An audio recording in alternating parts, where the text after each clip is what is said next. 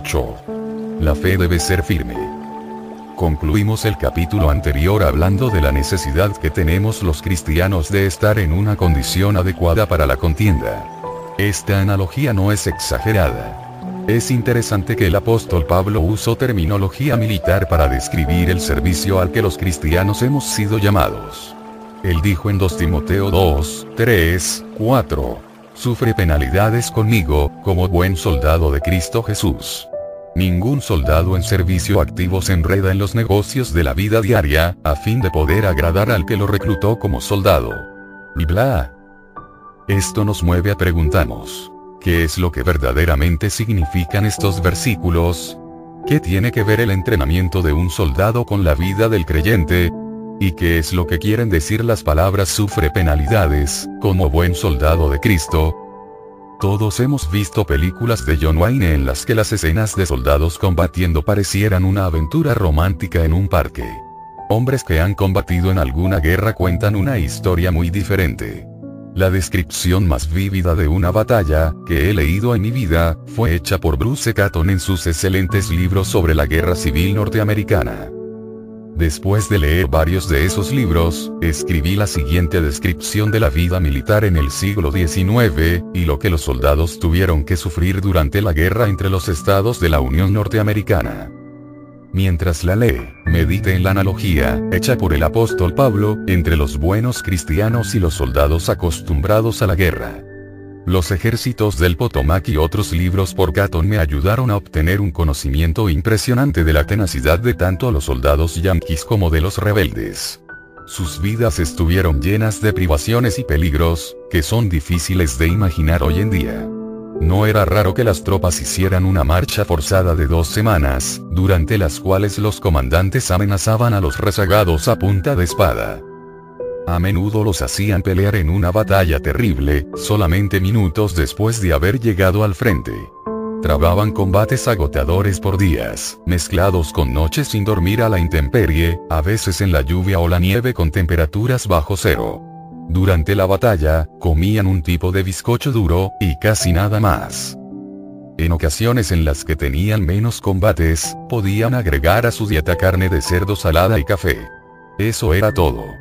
Como era de esperar, tenían el intestino desbaratado por causa de la diarrea, la disentería y otras enfermedades relacionadas con estas, que arrasaban sus filas. El ejército de la Unión informó bajas de hasta 200.000 soldados debido a las enfermedades, que a menudo inutilizaban hasta 50% de ellos. Los soldados rebeldes sufrieron de igual manera. En esos días, la experiencia de combate era increíblemente violenta. Miles de hombres peleaban cuerpo a cuerpo, y se mataban unos a otros como si fueran moscas. Después de una sangrienta batalla en particular, en 1862, 5.000 hombres quedaron muertos en una área de 2 kilómetros, y 20.000 más fueron heridos. Un testigo dijo que se podía caminar sobre los cuerpos de los muertos por una distancia de más de 90 metros, sin poner los pies en la tierra ni siquiera una vez. Muchos de los heridos permanecieron donde habían caído, entre hombres y caballos muertos, durante 12 o 14 horas, mientras sus gemidos y sus sollozos resonaban por todo el campo. Hace poco, alguien me envió un proyectil de mosquete, que había sido encontrado en un campo de batalla histórico. Me quedé sorprendido al ver cuán grande y pesado era aquel pedazo de plomo. No es de extrañarse que la mayoría de las veces tenían que amputarles miembros a los soldados que habían sido alcanzados por alguno de esos proyectiles.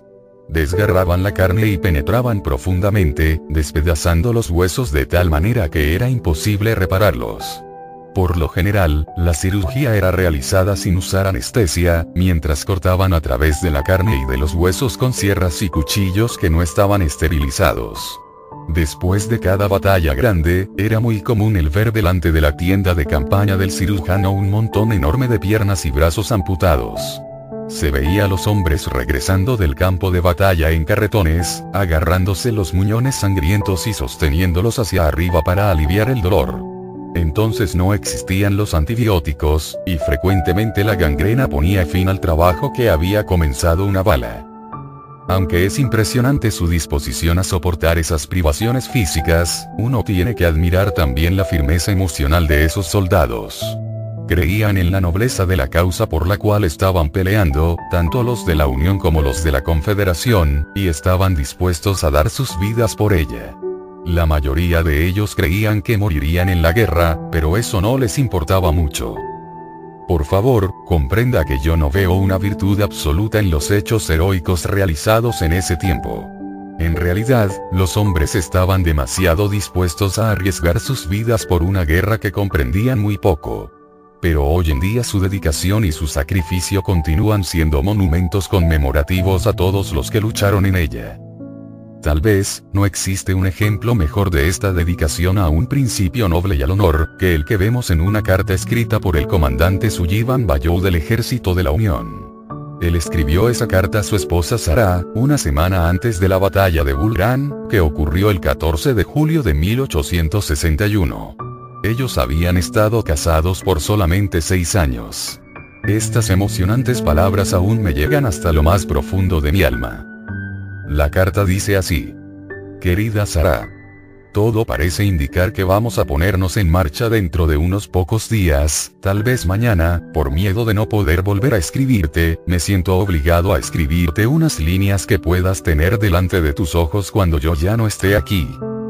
No tengo ninguna duda, ni falta de confianza, en cuanto a la causa a favor de la cual estoy combatiendo, y mi valor no ha disminuido ni me ha fallado. Sé cómo la civilización norteamericana se inclina ahora hacia el triunfo del gobierno, y cuán grande es la deuda que tenemos con los que partieron antes que nosotros por medio del derramamiento de su sangre y el sufrimiento de la revolución. Y yo estoy dispuesto, totalmente dispuesto, a renunciar a todos los gozos de esta vida, con el fin de mantener este gobierno y pagar esa deuda. Sara, mi amor por ti es imperecedero parece atarme con poderosos lazos que solamente el omnipotente puede romper, y sin embargo, mi amor por nuestra patria viene sobre mí como un fuerte viento que me lleva irresistiblemente encadenado al campo de batalla. Los recuerdos de todos los momentos felices que pasamos juntos inundan mi mente y mi corazón y me siento profundamente agradecido a Dios, y a ti, por haberlos disfrutado por tanto tiempo, y qué difícil es para mí el renunciar a volver a tener momentos como esos, y reducir a cenizas la esperanza de años futuros cuando, de haberlo querido Dios, habríamos podido vivir juntos, amándonos y viendo a nuestros hijos crecer hasta llegar a ser hombres de bien. Si no regresara con vida, mi querida Sara, jamás olvides cuánto te quise, ni que al exhalar mi último suspiro en el campo de batalla, lo hice susurrando tu nombre. Perdóname mis muchas faltas y el dolor que te causé en muchas ocasiones. Cuán desconsiderado, cuán tonto he sido algunas veces. Pero, oh, Sara, si los muertos pueden regresar a esta tierra y estar cerca de sus seres queridos sin ser vistos, siempre estaré contigo en el día más claro y en la noche más oscura, siempre, siempre. Y si una suave brisa acariciara tu mejilla, será mi aliento. O si el aire fresco refrescara tu palpitante sien, será mi espíritu pasando por tu lado. Sara, no llores como si estuviera muerto piensa que me he ido, y espérame, porque volveremos a encontrarnos. Sullivan. El comandante Bayou murió una semana después en la primera batalla de Bull. No se pregunta usted, como me pregunto yo, si realmente él pronunció el nombre de Sara mientras se encontraba agonizando en el campo de batalla. Sin duda alguna, ella sufrió el más profundo de los dolores como consecuencia de esa terrible guerra. Nos estará llamando el apóstol Pablo, en el capítulo 2 de su segunda carta a Timoteo, a llevar esta clase de vida de dedicación y sacrificio. Creo que así es. Sin embargo, este concepto casi parece irrazonable en estos tiempos de derechos individuales y de realización de nuestros más íntimos deseos. ¿Cuánto tiempo ha pasado desde que pensamos en nosotros mismos como soldados del ejército del Señor, altamente disciplinados, Hace años, ese era un tema muy conocido. Firmes y adelante, era uno de los himnos favoritos de la iglesia. En él se proclamaba que los cristianos éramos huestes de la fe y que estábamos yendo firmes y adelante sin temor alguno. También cantábamos, Estad por Cristo firmes, soldados de la cruz. Alzado y la bandera, en nombre de Jesús. Asimismo decíamos, Atrévete a como al ser, atrévete a tú solo combatir. Atrévete a un propósito firme tener, atrévete a los demás decir. Esa era la manera en que los cristianos veíamos nuestra responsabilidad en esos días. Bueno, hemos llegado lejos. Ahora ponemos nuestro énfasis en apropiarnos del poder de Dios para lograr una vida más exitosa y próspera. Parece que hemos perdido algo en el camino. Uno de los cantos populares de hoy en día, presenta la siguiente idea feliz. Algo bueno hoy sucederá, hoy sucederá, hoy sucederá. Algo bueno hoy sucederá, Jesús de Nazaret por aquí pasará. No me agradan en absoluto las palabras de ese cantito bien intencionado, porque están basadas en una teología equivocada. Comprendo cómo se deben interpretar esas palabras, pero las mismas dan a entender que el cristianismo le garantiza a la persona solo cosas buenas, y eso no es cierto. Seamos sinceros. Según la interpretación del mundo, algo terrible podría ocurrirle a usted hoy. Los cristianos se enferman y mueren, como le sucede a todo el mundo. Pierden sus empleos, como las demás personas. Y también tienen problemas dentales, sus hijos se enferman, y sufren accidentes automovilísticos. Creer lo contrario es una trampa de la cual muchos nuevos creyentes, y algunos ya viejos, jamás escapan. Existe una razón por la que los grandes himnos de la iglesia han perdurado, en algunos casos por cientos de años. No están basados en palabras que nos hacen sentir bien, sino en firmes verdades teológicas. Uno de mis favoritos, relacionado con el tema que estamos considerando, tiene como título, Jesús, he tomado mi cruz, las palabras fueron escritas por Henry F. Lite, en 1824, y la música fue arreglada de una composición de Mozart. Asimile profundamente, si quiere, la verdad contenida en estas increíbles palabras. Jesús, he tomado mi cruz, todo lo he dejado por seguirte a ti. Desnudo, pobre, despreciado, abandonado, de ahora en adelante tú serás todo para mí. Perecerá toda ambición egoísta, todo lo que he buscado, y esperado, y conocido. Sin embargo, cuán próspera es mi condición. Dios y el cielo aún son míos. Váyanse la fama y las riquezas terrenales. Vengan el desastre, el desprecio y el dolor. En tu servicio, el dolor es placer. La pérdida es ganancia, con tu favor. Te he llamado. Abba, Padre, mi corazón está firme en ti. Las tempestades podrán rugir, y los cielos nublarse, pero todo cooperará para mi bien. Este mensaje es un poco diferente del que nos dice.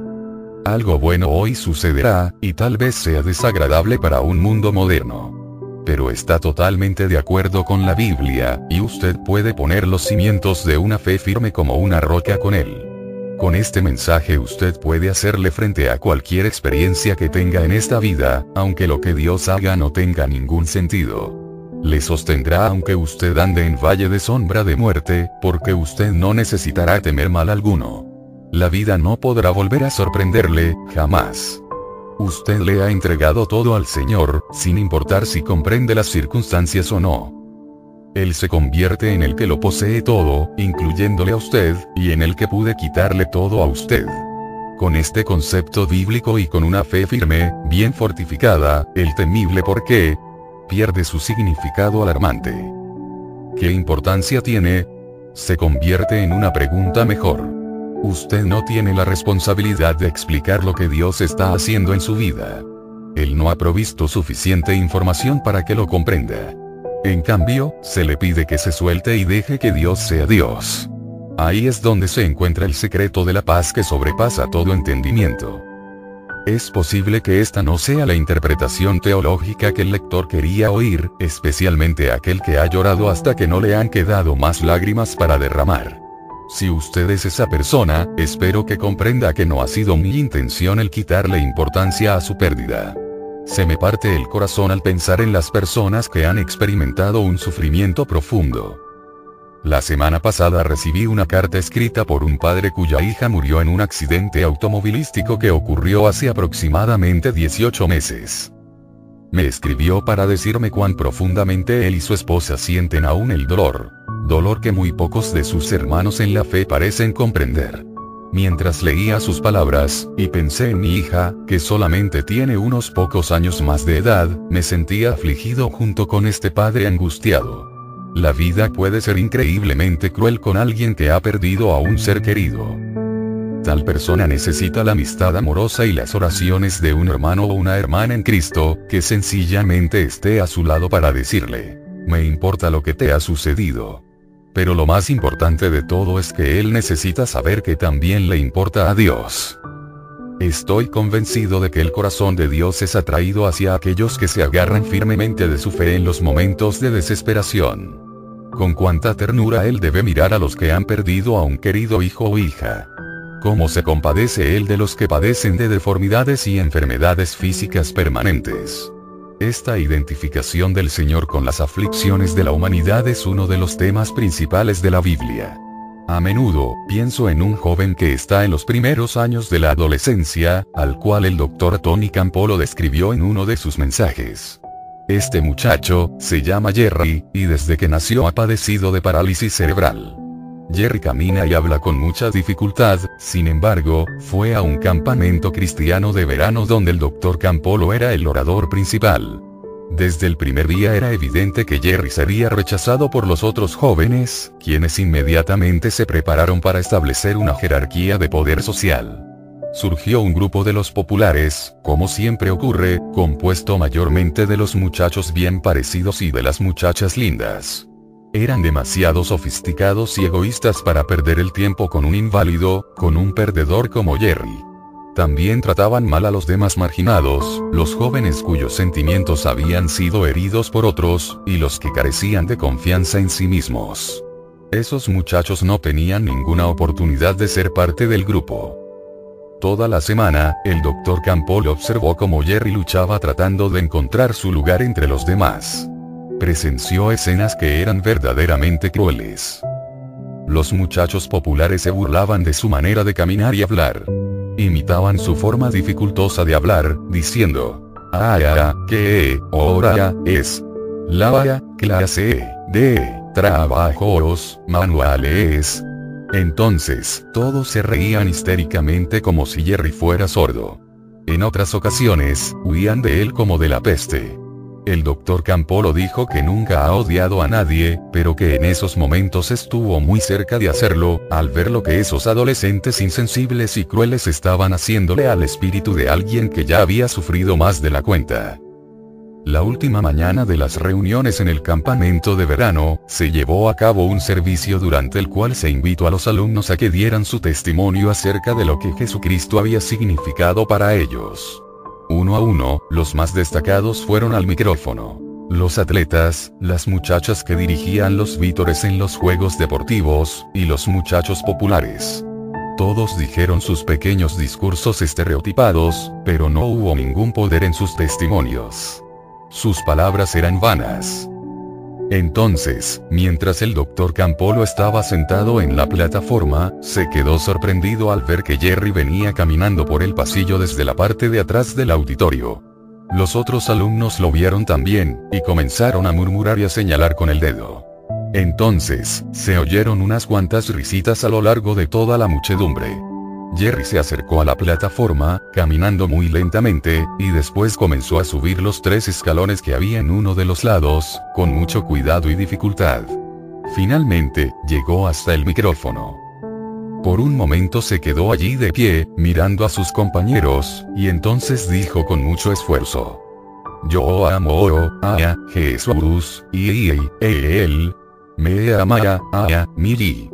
Después se dio la vuelta, para comenzar su largo viaje de regreso a su asiento. Campolo dijo que el sencillo testimonio de Jerry sacudió a aquella muchedumbre de adolescentes como una bomba.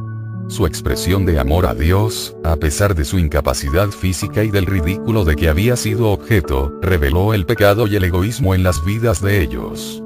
Todos empezaron a caminar por los pasillos, yendo hacia un lugar de oración en la parte del frente. El Señor había usado al vocero menos capacitado de entre todos aquellos adolescentes, para llevar a cabo sus propósitos. ¿Por qué? Porque Jerry era lo suficientemente firme como para ser su instrumento. ¿Cuán firme es la fe de usted, y la mía? Le permitiremos al Señor que use nuestra debilidad, nuestra incapacidad, nuestra decepción, nuestra insuficiencia, para llevar a cabo sus propósitos, Adoraremos y serviremos, usted y yo, como Jerry, a este maestro, aún en medio del sufrimiento. Hemos dejado lugar para la frustración y la imperfección, entre nuestras expectativas como seguidores de Jesús. ¿Tiene algo que decirnos la palabra de Dios acerca de cómo llevamos nuestras vidas, y las cosas que nos hacen quejar? Desde luego que sí. Uno de mis pasajes favoritos de la Biblia, habla específicamente de este asunto de la firmeza, y concluiremos con esta poderosa idea. Los versículos se encuentran en una carta a los filipenses, que fue escrita por el apóstol Pablo desde Roma, donde se encontraba preso, y luego posiblemente fue ejecutado por hablar a otros de su fe en Jesucristo. Pablo tenía todo el derecho de sentirse muy angustiado en esos momentos. Lo que le había ocurrido no era justo. En distintas ocasiones, recientemente, había sido azotado públicamente. Se había visto careciendo de ropa y de alimento adecuado. Y una vez lo apedrearon y lo dejaron como muerto. Podía haberse quejado amargamente de que el Señor lo había llamado a realizar una tarea difícil y luego prácticamente lo había abandonado. Ciertamente, el temible por qué, pudo haber estado en su boca, pero no era en eso en lo que Pablo estaba pensando. Él escribió lo siguiente a los creyentes en Filipo. Regocijaos en el Señor siempre. Otra vez lo diré. Regocijaos. Vuestra bondad sea conocida de todos los hombres. El Señor está cerca. Por nada estéis afanosos. Antes bien, en todo, mediante oración y súplica con acción de gracias, sean dadas a conocer vuestras peticiones delante de Dios. Y la paz de Dios, que sobrepasa todo entendimiento, guardará vuestros corazones y vuestras mentes en Cristo Jesús. Filipenses 4, 4, 7, y bla. Luego, el apóstol Pablo habló directamente del asunto de las expectativas. Sé vivir en pobreza, y sé vivir en prosperidad. En todo y por todo he aprendido el secreto tanto de estar saciado como de tener hambre, de tener abundancia como de sufrir necesidad todo lo puedo en Cristo que me fortalece. Filipenses 4, 12, 13, y bla. El secreto de Pablo, para estar contento, surge de un principio universal de la naturaleza humana.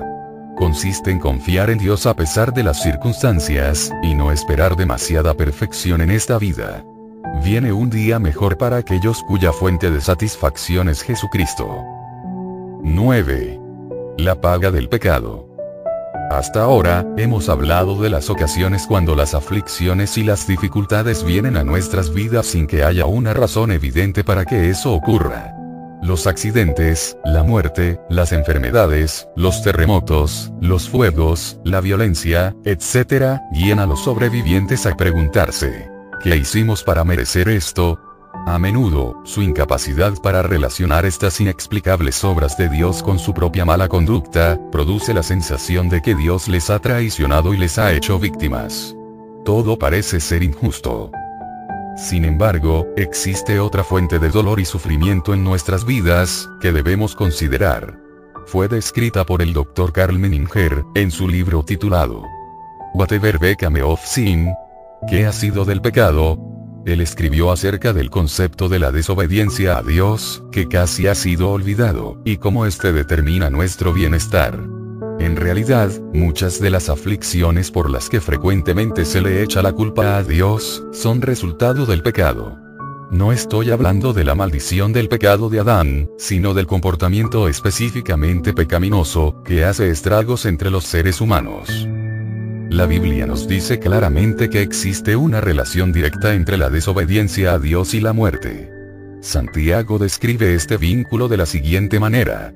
Cada uno es tentado cuando es llevado y seducido por su propia pasión. Después, cuando la pasión ha concebido, da a luz el pecado. Y cuando el pecado es consumado, engendra la muerte. Santiago 1, 14, 15, y bla. Todo pecado posee esa característica mortal. No es que Dios está sentado en el cielo, y decide maltratar a los que cometen errores. Pero Él prohíbe ciertas maneras de comportarse porque sabe que finalmente destruirán a sus víctimas. No es Dios el que conduce a la muerte a la persona, sino el pecado. Y el pecado se convierte en un cáncer que consume a aquellos que se entregan a Él. El apóstol Pablo usó las siguientes palabras para describir la naturaleza maligna del pecado en su propia vida, y el maravilloso remedio que está a la disposición del creyente. Miserable de mí. ¿Quién me librará de este cuerpo de muerte? Gracias doy a Dios, que ha sido hecho por Jesucristo Señor nuestro. Así que, yo mismo con la mente sirvo a la ley de Dios, más con la carne a la ley del pecado. Romanos 7, 24, 25. ¿Qué es el cuerpo de muerte, al que se refirió Pablo? Este término describía un horrible método de ejecución que era usado por los romanos en esos días. Ataban un cadáver a la persona condenada, de tal manera, que no podía librarse de él. Entonces la carne podrida del cuerpo muerto comenzaba a corromper el cuerpo del prisionero. Inevitablemente, enfermedades e infecciones terribles producían una muerte lenta y dolorosa. Esto, según dijo Pablo, es lo que el pecado le hace a una persona que no ha nacido de nuevo. Se une a su víctima y contamina todo lo que toca. Sin la sangre de Jesucristo, que limpia de todo pecado, todos estamos irremediablemente condenados por esta plaga de maldad. Esta relación entre el pecado y la muerte tiene que ver no solamente con las personas, sino también con las naciones. Durante el siglo XVIII, por ejemplo, los dueños de las plantaciones norteamericanas y los hombres de negocios, se entregaron a la práctica de la esclavitud como un medio de obtener mano de obra barata y conveniente. Sin duda, desde el comienzo ellos sabían que ese era un negocio lleno de maldad. Los traficantes de esclavos secuestraban a los pacíficos aldeanos africanos, y los transportaban encadenados. Los encerraban tan apretadamente en barcos sucios y plagados de enfermedades que hasta 50% de ellos morían en el viaje hasta este país. Cada una de esas muertes era un asesinato, sin embargo, había un mercado norteamericano que estaba dispuesto a negociar con los sobrevivientes los compraban y los vendían como si fueran animales, sin respetar en absoluto la integridad familiar. Les quitaban sus hijos a los padres, y separaban a los maridos de sus mujeres. Algunos eran golpeados, otros eran violados, y a muchos los mataban trabajando. Era un sistema totalmente censurable, y sin embargo, practicado por una sociedad que profesaba temer a Dios. Las semillas de la destrucción habían sido sembradas. Cuando el pecado es consumado, según dice Santiago, engendra la muerte. Desgraciadamente, el terrible pecado de la esclavitud fue consumado en 1860, cuando contribuyó a una guerra civil vergonzosa y devastadora. Muy pronto, toda una nación se vio cubierta de su propia sangre. Más norteamericanos murieron en esa lucha que en todos los demás conflictos juntos, incluyendo la Revolución, la Primera y la Segunda Guerra Mundial, la Guerra de Corea, la de Vietnam, y cada escaramuza que ha ocurrido entre estos conflictos. En realidad, 600.000 esposos, padres e hijos, pagaron el precio supremo por la locura de la codicia y la explotación de una nación. Y ahora vamos en la misma dirección otra vez. Casi 30 millones de bebés, que todavía no habían nacido, han sido asesinados desde que el Tribunal Supremo de los Estados Unidos dictó su vil decisión sobre el caso de Roe contra Wade, en 1973. Esa cantidad de muertes representa más de 10% de la población de los Estados Unidos, y está aumentando unos 4.110 por día. Tal derramamiento de sangre y matanza, que ahora está ocurriendo en el mundo entero, no tiene precedentes en la historia de la humanidad, y sin embargo, solo estamos viendo el principio. Que nadie me diga que este crimen contra la humanidad va a quedarse sin castigo. Esos pequeños seres humanos, que no han podido hablar, claman al Todopoderoso desde los incineradores y los montones de basura donde los han tirado. Algún día, este holocausto de personas que aún no habían nacido traerá la muerte y la destrucción sobre esta nación. Solo espere, y lo verá.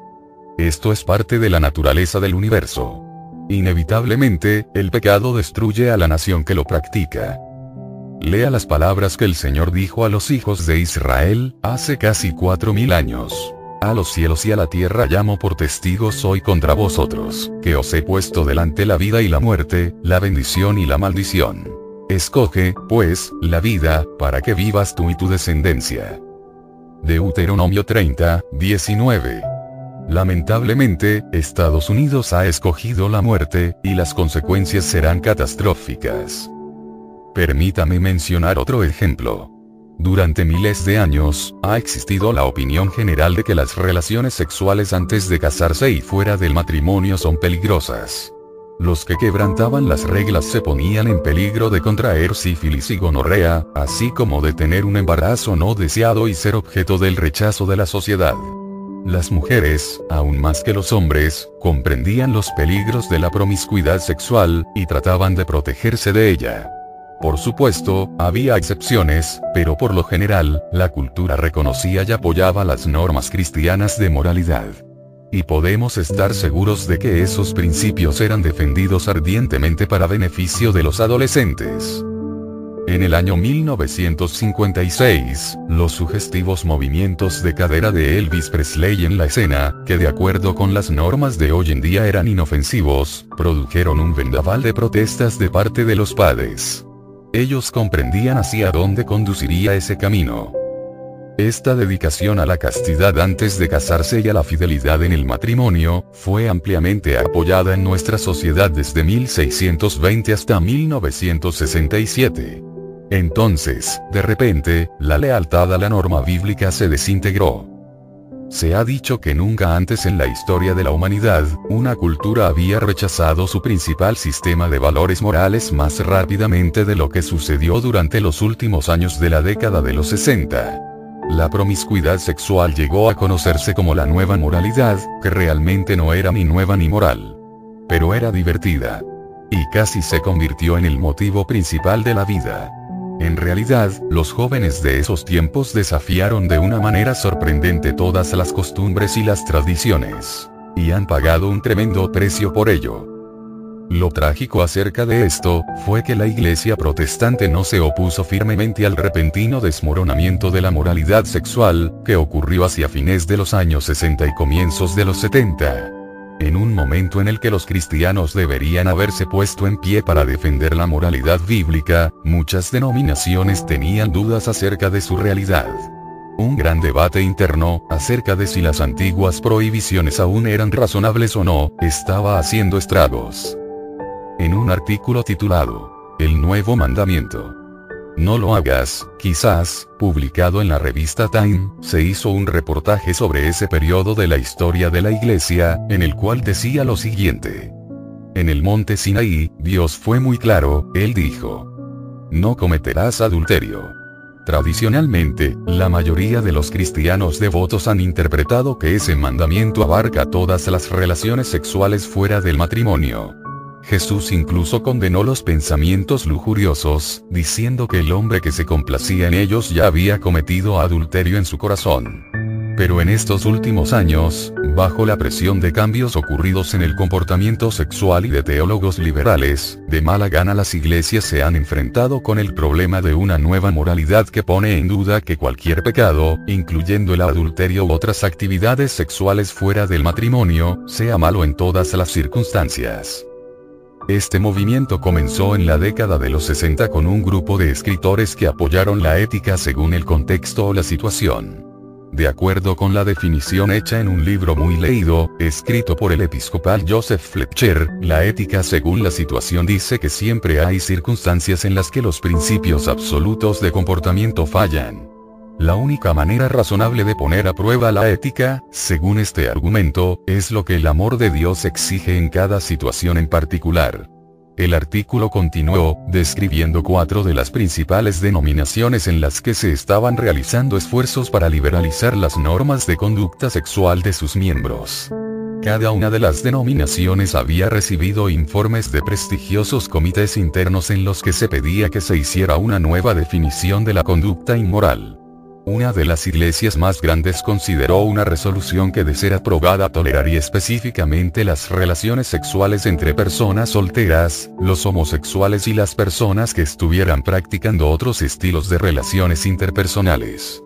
Otra examinó un informe que indicaba que tener relaciones sexuales antes de casarse no es intrínsecamente malo, a menos que una de las personas quiera aprovecharse egoístamente de la otra.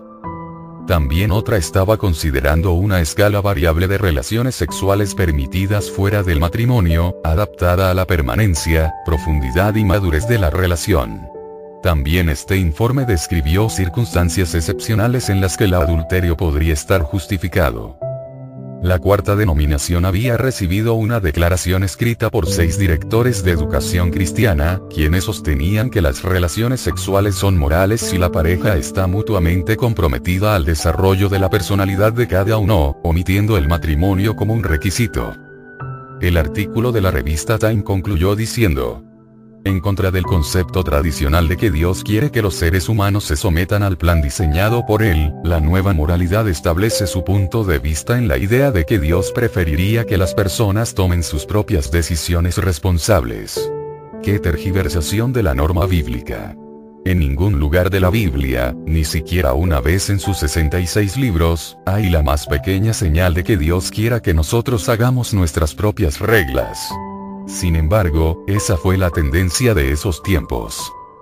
Ahora, más de dos décadas después, encontramos que las ideas radicales que fueron introducidas en 1971 son muy aceptadas en la sociedad. La antigua moralidad ha sido gravemente debilitada, y en su lugar ha surgido una norma de comportamiento más libre de cohibiciones. Algunas iglesias han aprobado el estilo de vida homosexual, y en unos pocos casos, la ordenación de ministros homosexuales y de lesbianas. Los adolescentes, incluso miembros de iglesias conservadoras, están un poco menos activos sexualmente que los que no asisten a ninguna iglesia. Los Estados Unidos y la mayoría de los países occidentales, se han librado de las cadenas del legalismo. Ha llegado un nuevo día. Pero antes que nuestra celebración llegue a su punto culminante, parece conveniente que preguntemos cómo ha funcionado la nueva moralidad hasta estos momentos. ¿Cuáles han sido las consecuencias del revisionismo que fue discutido tan vigorosamente a principios de la década de los 70?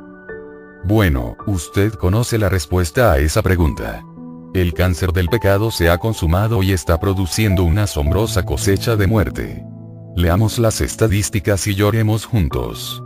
Un millón de norteamericanos están infectados con el virus de inmunodeficiencia humana, y 110 millones en todo el mundo. Finalmente, cada una de estas infelices personas morirán de SIDA, a no ser que se encuentre una cura, lo cual no parece muy probable. Un millón de nuevos casos de enfermedad inflamatoria de la pelvis ocurren todos los años. Cada año hay 1,3 millones de nuevos casos de gonorrea. Se han desarrollado nuevos tipos de gonorrea que son resistentes a la penicilina. La sífilis ha alcanzado su nivel más alto en 40 años, con 134.000 nuevas infecciones por año. Anualmente ocurren 500.000 nuevos casos de herpes. Se estima que 16,4% de la población de los Estados Unidos, de las edades entre 15 y 74 años, están infectados llegando a total de más de 25 millones de norteamericanos. Entre ciertos grupos el índice de infección es tan alto como 60%. De todas las enfermedades transmitidas sexualmente, no es el SIDA la que produce más muertes entre las mujeres, como se creía generalmente. Es el virus de papiloma humano, que puede causar cáncer del cuello del útero. Cada año, 6.000 mujeres mueren de esta enfermedad en los Estados Unidos. 24 millones de mujeres norteamericanas están infectadas con este virus. Un millón y medio de niños no nacidos son abortados todos los años. Hasta 20% de las novias están embarazadas cuando llegan ante el altar. El índice de divorcios en los Estados Unidos es el más alto del mundo civilizado. Somos una nación de gente enferma, con familias débiles y fracasadas. Los Centros para el Control de Enfermedades de los Estados Unidos informaron recientemente que 43 millones de ciudadanos, cerca de uno de cada cinco, están infectados con alguno de los virus que se transmiten sexualmente y que son incurables. Algunas personas morirán por causa de ello. Otras sufrirán por el resto de sus vidas. ¿Puede dudar alguien que la liberación sexual ha sido un desastre social, espiritual y fisiológico? Se debió prever que así ocurriría. La humanidad ha tratado de pecar impunemente desde que la serpiente tentó a Eva en el jardín de Edén. Le dijo a ella, no moriréis. Satanás la engañó, y el engaño continúa hasta el día de hoy. Instructores de educación sexual y grupos organizados de planificación familiar insisten en decirles a nuestros hijos que pueden salirse con las suyas si usan condones. Lamentablemente, el gobierno de los Estados Unidos ha gastado 2 mil millones de dólares con el fin de promover la idea de que tener relaciones sexuales antes de casarse está bien para todos los que lo hacen de la manera correcta. Pero su programa ha fracasado rotundamente. ¿Por qué? Porque el fundamento moral del universo es una expresión de la naturaleza de Dios, y todo es gobernado por esta. Los que tratan de pecar sin sufrir las consecuencias están destinados a experimentar un terrible desengaño. A veces, les pregunto a las personas si pueden recordar qué fue lo primero que Dios creó, y ellas tratan de recordar si en el capítulo 1 de Génesis dice que primero Él creó la luz, el firmamento, o los cielos. Ninguna de estas respuestas es la correcta. En el capítulo 8 de Proverbios encontramos que la creación del universo físico fue precedida por otro acontecimiento. En este pasaje, el sistema de valores de Dios, su sabiduría, habla en la primera persona. Leámoslo juntos.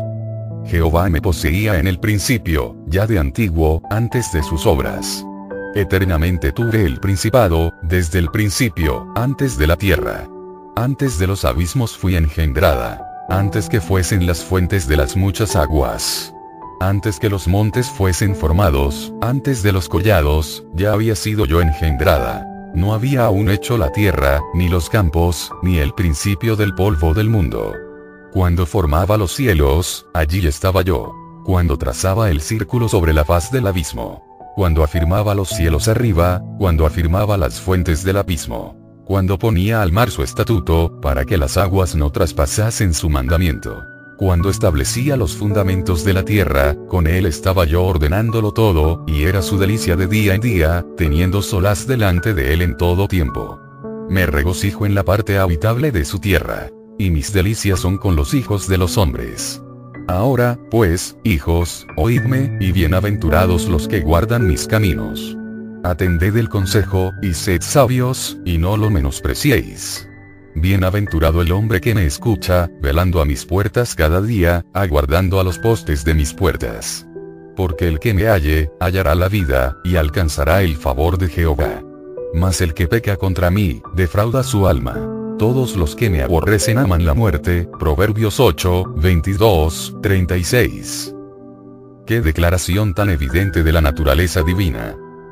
El fundamento moral del universo no fue algo que se le ocurrió a Dios después que había creado a los seres humanos. Al Señor no se le ocurrieron los diez mandamientos después que vio la desobediencia de los hijos de Israel en el desierto. No, el significado del bien y del mal surgió del carácter de Dios, y siempre ha existido. Indudablemente, precedió la obra de la creación descrita en el capítulo 1 de Génesis. ¿Qué significa esto para usted y para mí?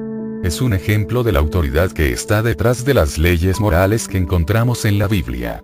Realmente son más importantes que las leyes físicas. El hecho es que un día el universo físico llegará a su fin y será reemplazado, pero la naturaleza moral de Dios es eterna. Y todos los que se le oponen aman la muerte. Ahora bien, ¿por qué he dado esta explicación al estar considerando la intervención de Dios en nuestras vidas?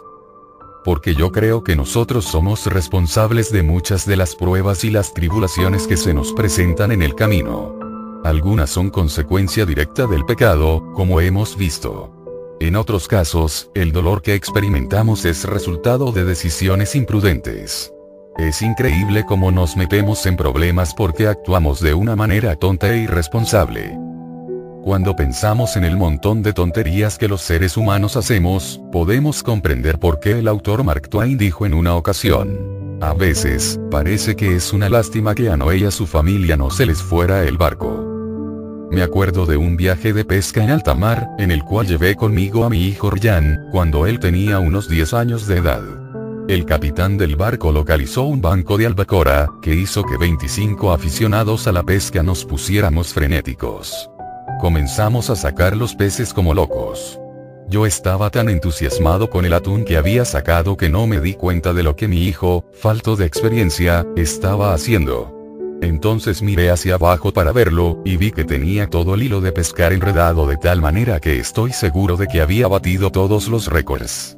Todavía no puedo imaginarme cómo mi hijo pudo enredar tan completamente un carrete de hilo de pescar que había estado perfectamente enrollado. Era un caso perdido. Ni siquiera Houdini habría podido desenredarlo. Tuve que cortar y tirar a la basura unos 137 metros de lo que Ryan llamó cuerda para poder sacarlo del problema en que se había metido. Su hilo de pescar, enredado y lleno de nudos, es un símbolo de lo que muchos de nosotros hacemos con nuestras vidas. Bebemos demasiado, nos ponemos a apostar compulsivamente en juegos de azar, o permitimos que la pornografía se apodere de nuestras mentes. Manejamos nuestros autos demasiado rápido y trabajamos como si hoy fuera el último día de nuestras vidas. Desafiamos a nuestro jefe de una manera irrespetuosa, y luego reventamos de ira cuando él responde atacándonos. Gastamos el dinero que no tenemos y que no podríamos devolver jamás. Nos quejamos y peleamos continuamente en el hogar, y llenamos de tristeza nuestras vidas y las de nuestros familiares. No solo nos metemos en problemas sin querer hacerlo, sino que nos ponemos a buscarlos quebrantamos las leyes de Dios, y después creemos sinceramente que nos hemos librado de las consecuencias. Entonces cuando recibimos la paga de esos pecados e imprudencias, miramos hacia el cielo sorprendidos y preguntamos a gritos, ¿por qué tenía que ocurrirme esto a mí? La verdad es que estamos sufriendo las consecuencias naturales de un comportamiento peligroso que está garantizado que nos causará dolor. Por supuesto, no es mi intención el dar a entender que todas las enfermedades físicas son resultado del pecado, y en el capítulo 5 ya hablamos de esa trampa. Sin embargo, existen situaciones en las que la relación es innegable. Pienso en enfermedades que surgen como consecuencia de los abusos que cometemos contra nuestros cuerpos, tales como el cáncer del pulmón, que es resultado de fumar, o la cirrosis causada por el alcoholismo, o las enfermedades mentales provocadas por el uso de narcóticos. Estas son heridas que nos causamos a nosotros mismos. Un ejemplo más pertinente hoy en día es el fenómeno relacionado con el virus de inmunodeficiencia humana. A menudo, se hace la siguiente pregunta. ¿Ha enviado Dios la epidemia del SIDA como castigo del comportamiento homosexual? Creo firmemente que la respuesta correcta es no. Muchas víctimas inocentes, incluyendo bebés recién nacidos, están padeciendo esta enfermedad y muriendo por causa de ella. Si fuera una maldición de Dios, se manifestaría de una manera más específica sobre las personas responsables. Sin embargo, la infección del virus de inmunodeficiencia humana se transmite por medio de la actividad homosexual, el uso de drogas y la promiscuidad sexual. Así que, el comportamiento pecaminoso ha contribuido a crear la epidemia que ahora amenaza a todos los seres humanos. Piense en esto de la siguiente manera. Si yo escojo tirarme desde un edificio de 10 pisos, moriré cuando mi cuerpo choque con el suelo. Es inevitable pero la fuerza de gravedad no fue diseñada por Dios para castigar mi mala conducta. Él estableció leyes físicas que no podemos quebrantar sin que corramos un gran riesgo. Lo mismo ocurre con sus leyes morales. Son tan reales y fáciles de predecir como los principios que gobiernan el universo físico. Por eso, él sabía, y nosotros deberíamos haberlo sabido, que con el comienzo de la revolución sexual en 1967, este día de enfermedades y de promiscuidad sexual habría de llegar.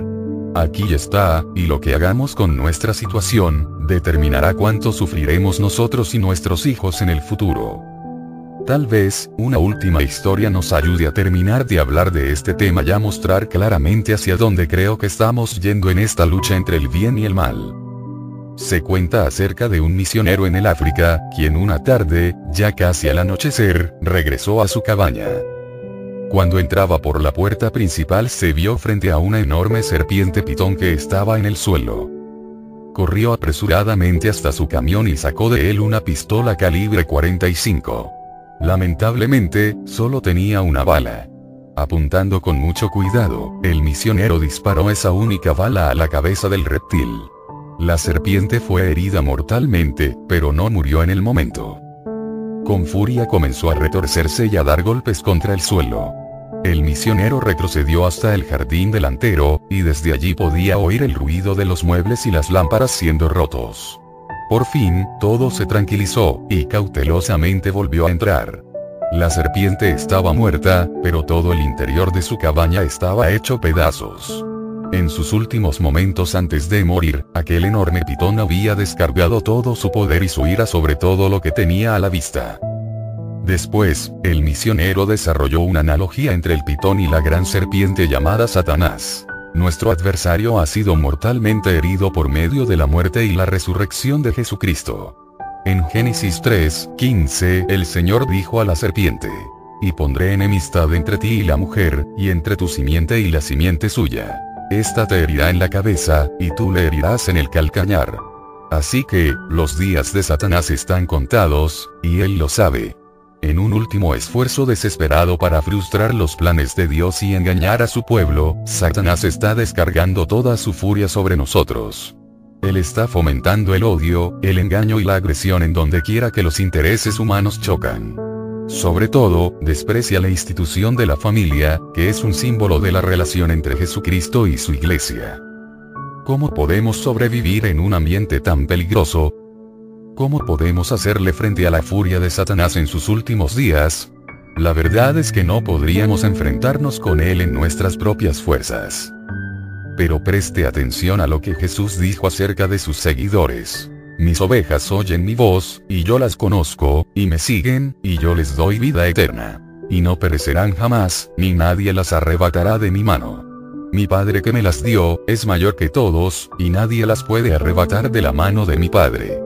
Juan 10, 27, 28. El apóstol Pablo confirmó que no es necesario que el pecado tenga poder sobre nosotros.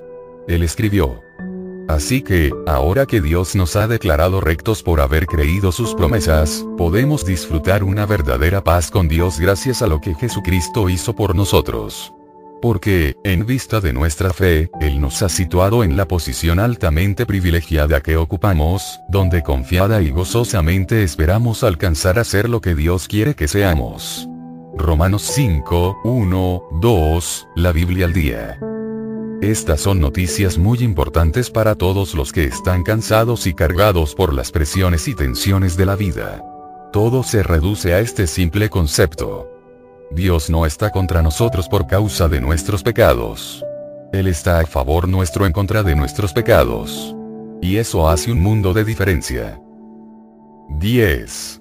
Más preguntas y respuestas. Ahora, concentremos nuestra atención en algunos temas nuevos que debemos considerar. Pregunta 1. Nosotros oramos por nuestros tres hijos antes que fueran concebidos, y hemos seguido haciéndolo todos los días de sus vidas. Sin embargo, nuestra hija, que es la segunda de los tres, ha escogido rechazar nuestra fe y hacer cosas que ella sabe que son malas. Está viviendo con un hombre que se ha divorciado dos veces y al parecer no tiene ninguna intención de casarse con él. Que nosotros sepamos, por lo menos ha tenido dos abortos, y su manera de hablar es vergonzosa. Mi esposa y yo hemos orado por ella hasta quedarnos agotados, y a pesar de todo no ha mostrado ningún interés en regresar a la iglesia. A veces, me enojo mucho con Dios por permitir que una cosa tan terrible como esta suceda. He llorado hasta que me he quedado sin lágrimas. ¿Puede usted decirnos algo que nos anime? Respuesta 1. Ciertamente, puedo comprender su dolor. Yo creo que más personas se han sentido desilusionadas con Dios por causa de un hijo o una hija descarriado que por cualquier otro motivo. Para la mayoría de los padres cristianos no hay nada más importante que la salvación de sus hijos. Todas las demás metas y logros en la vida, son insignificantes al compararlos con esta transmisión de la fe a su descendencia. Esa es la única manera en que podrán estar juntos por la eternidad, y ellos, como usted, han estado orando día y noche por un despertamiento espiritual. Lamentablemente, si Dios no contesta rápidamente esas oraciones, existe la tendencia a echarle la culpa de lo que sucede y a luchar con intensos sentimientos de amargura. La barrera de la traición reclama otra víctima. A menudo, este enojo contra el Señor es resultado de un concepto erróneo acerca de lo que Él hará y no hará en las vidas de las personas por quienes nosotros intercedemos. La pregunta clave es, ¿exigirá Dios que nuestros hijos le sirvan, si ellos escogen un camino de rebeldía? Esta es una pregunta muy importante. Según el Dr. Yonuite y los teólogos con los que he hablado acerca de ella, la respuesta es que Dios no obliga a nadie a aceptar su voluntad. Si esa fuera su inclinación, jamás ninguna persona se perdería. En segunda de Pedro 3, 9, dice. El Señor es paciente para con nosotros, no queriendo que ninguno perezca, sino que todos procedan al arrepentimiento. Para obtener esta gran salvación, hay una condición. La persona debe extender la mano y tomarla. Él o ella debe arrepentirse de sus pecados y creer en el Señor Jesucristo. Sin este paso de fe, nadie puede tener el regalo del perdón y la vida eterna. Entonces, ¿qué es lo que podemos lograr por medio de la oración, si existe una esfera de nuestras vidas en la que el Padre no intervendrá? En su profundo libro, titulado Parents in Pain.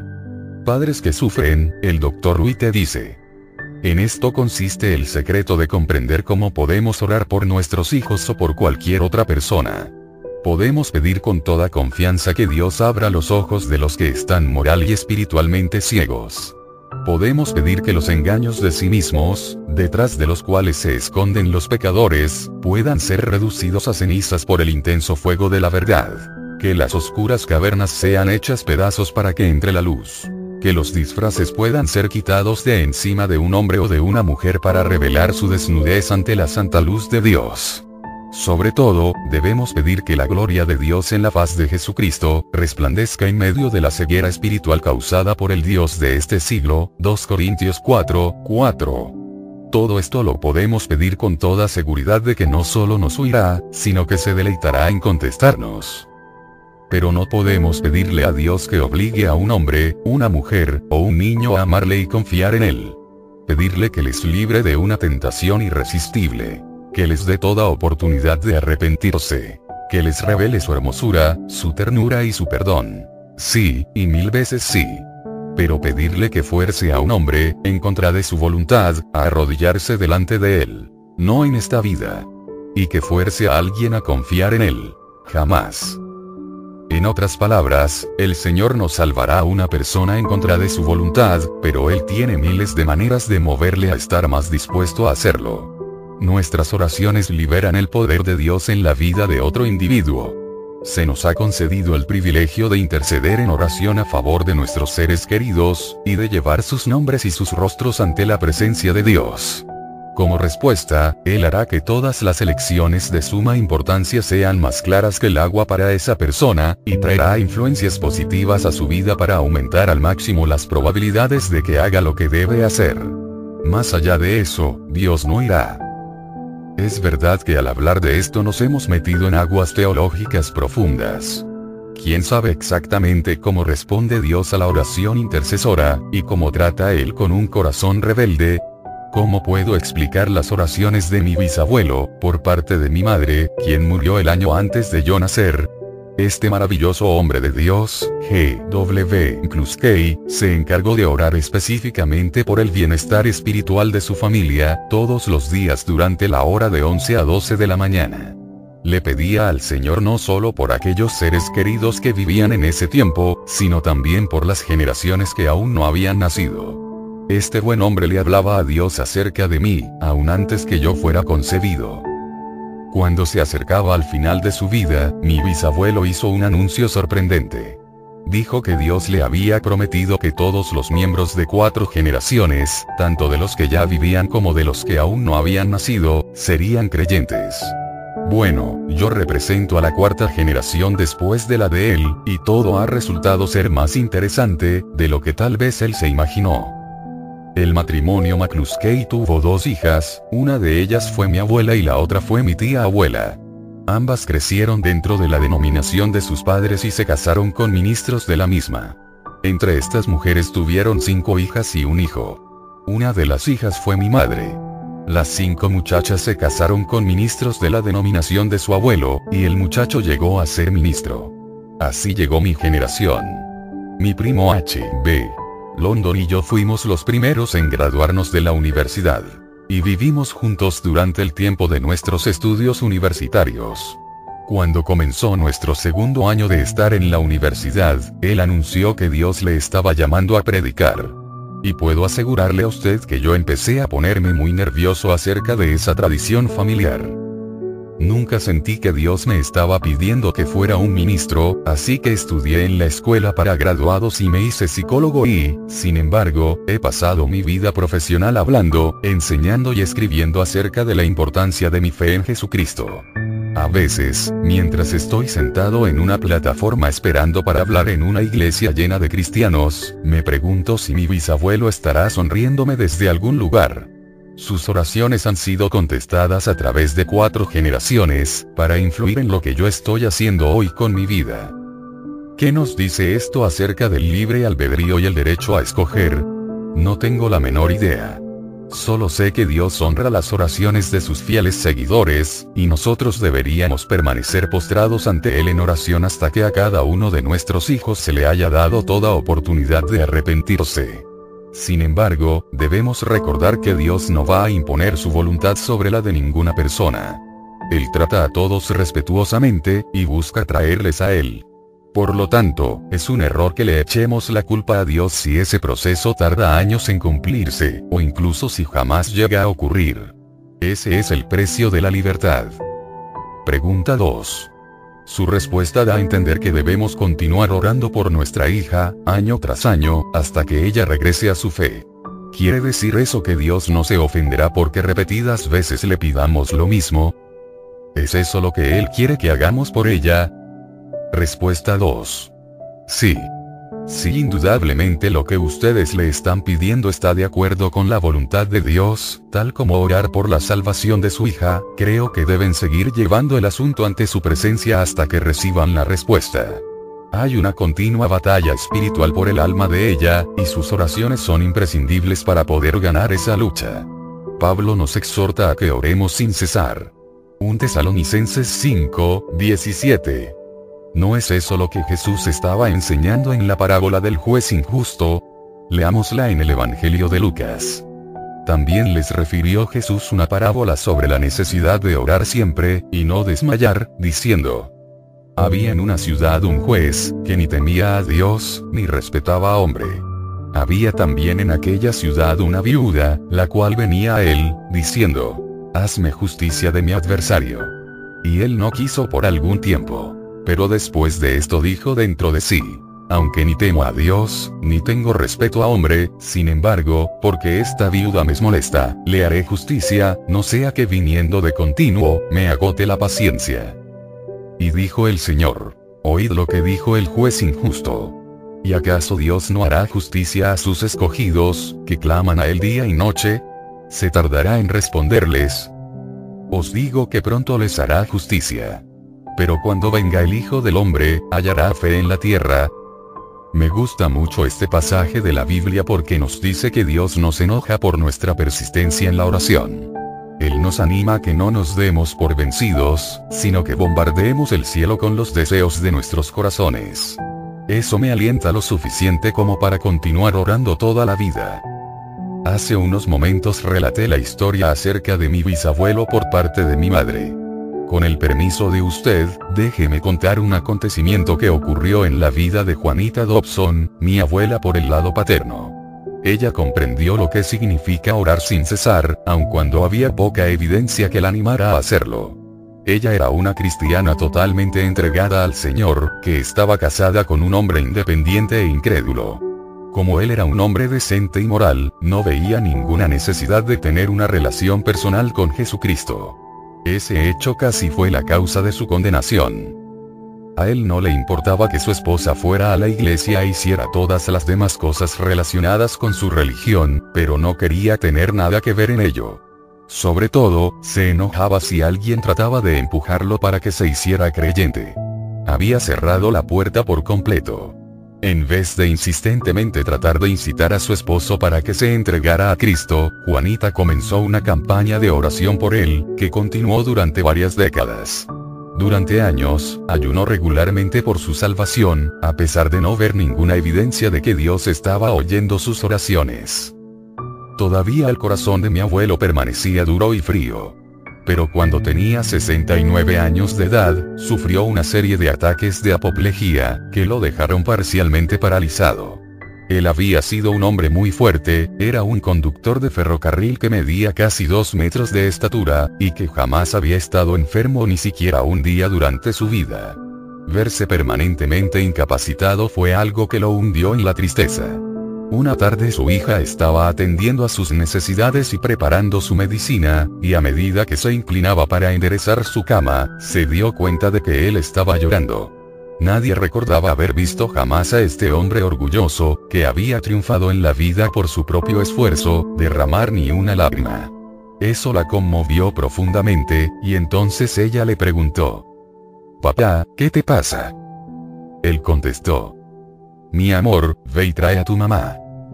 Mi abuelita subió corriendo las escaleras y se arrodilló junto a la cama de su esposo. Él agarró su mano, y le dijo.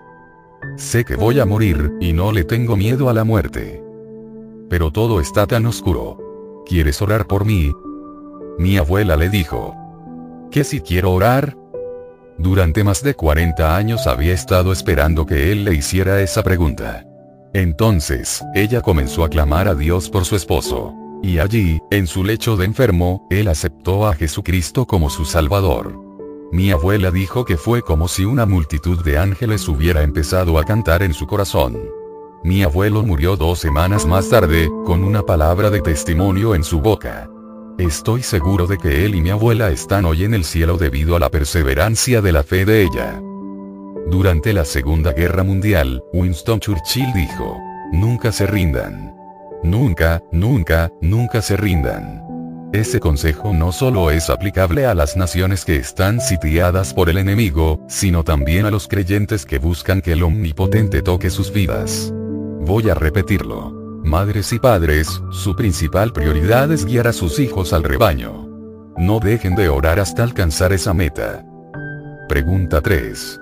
Usted ha escrito acerca del orgullo y de la ofensa que este es para Dios. No comprendo totalmente qué es lo que eso quiere decir. ¿No debería sentirse orgullosa la humanidad de nuestros logros y descubrimientos? ¿No admira usted todo lo que la ciencia moderna, la medicina y las artes han logrado? ¿Qué tiene de malo que sintamos un poco de satisfacción y confianza en nosotros mismos? ¿Quiere Dios, si es que existe, que nos arrastremos delante de Él como mendigos? Respuesta 3.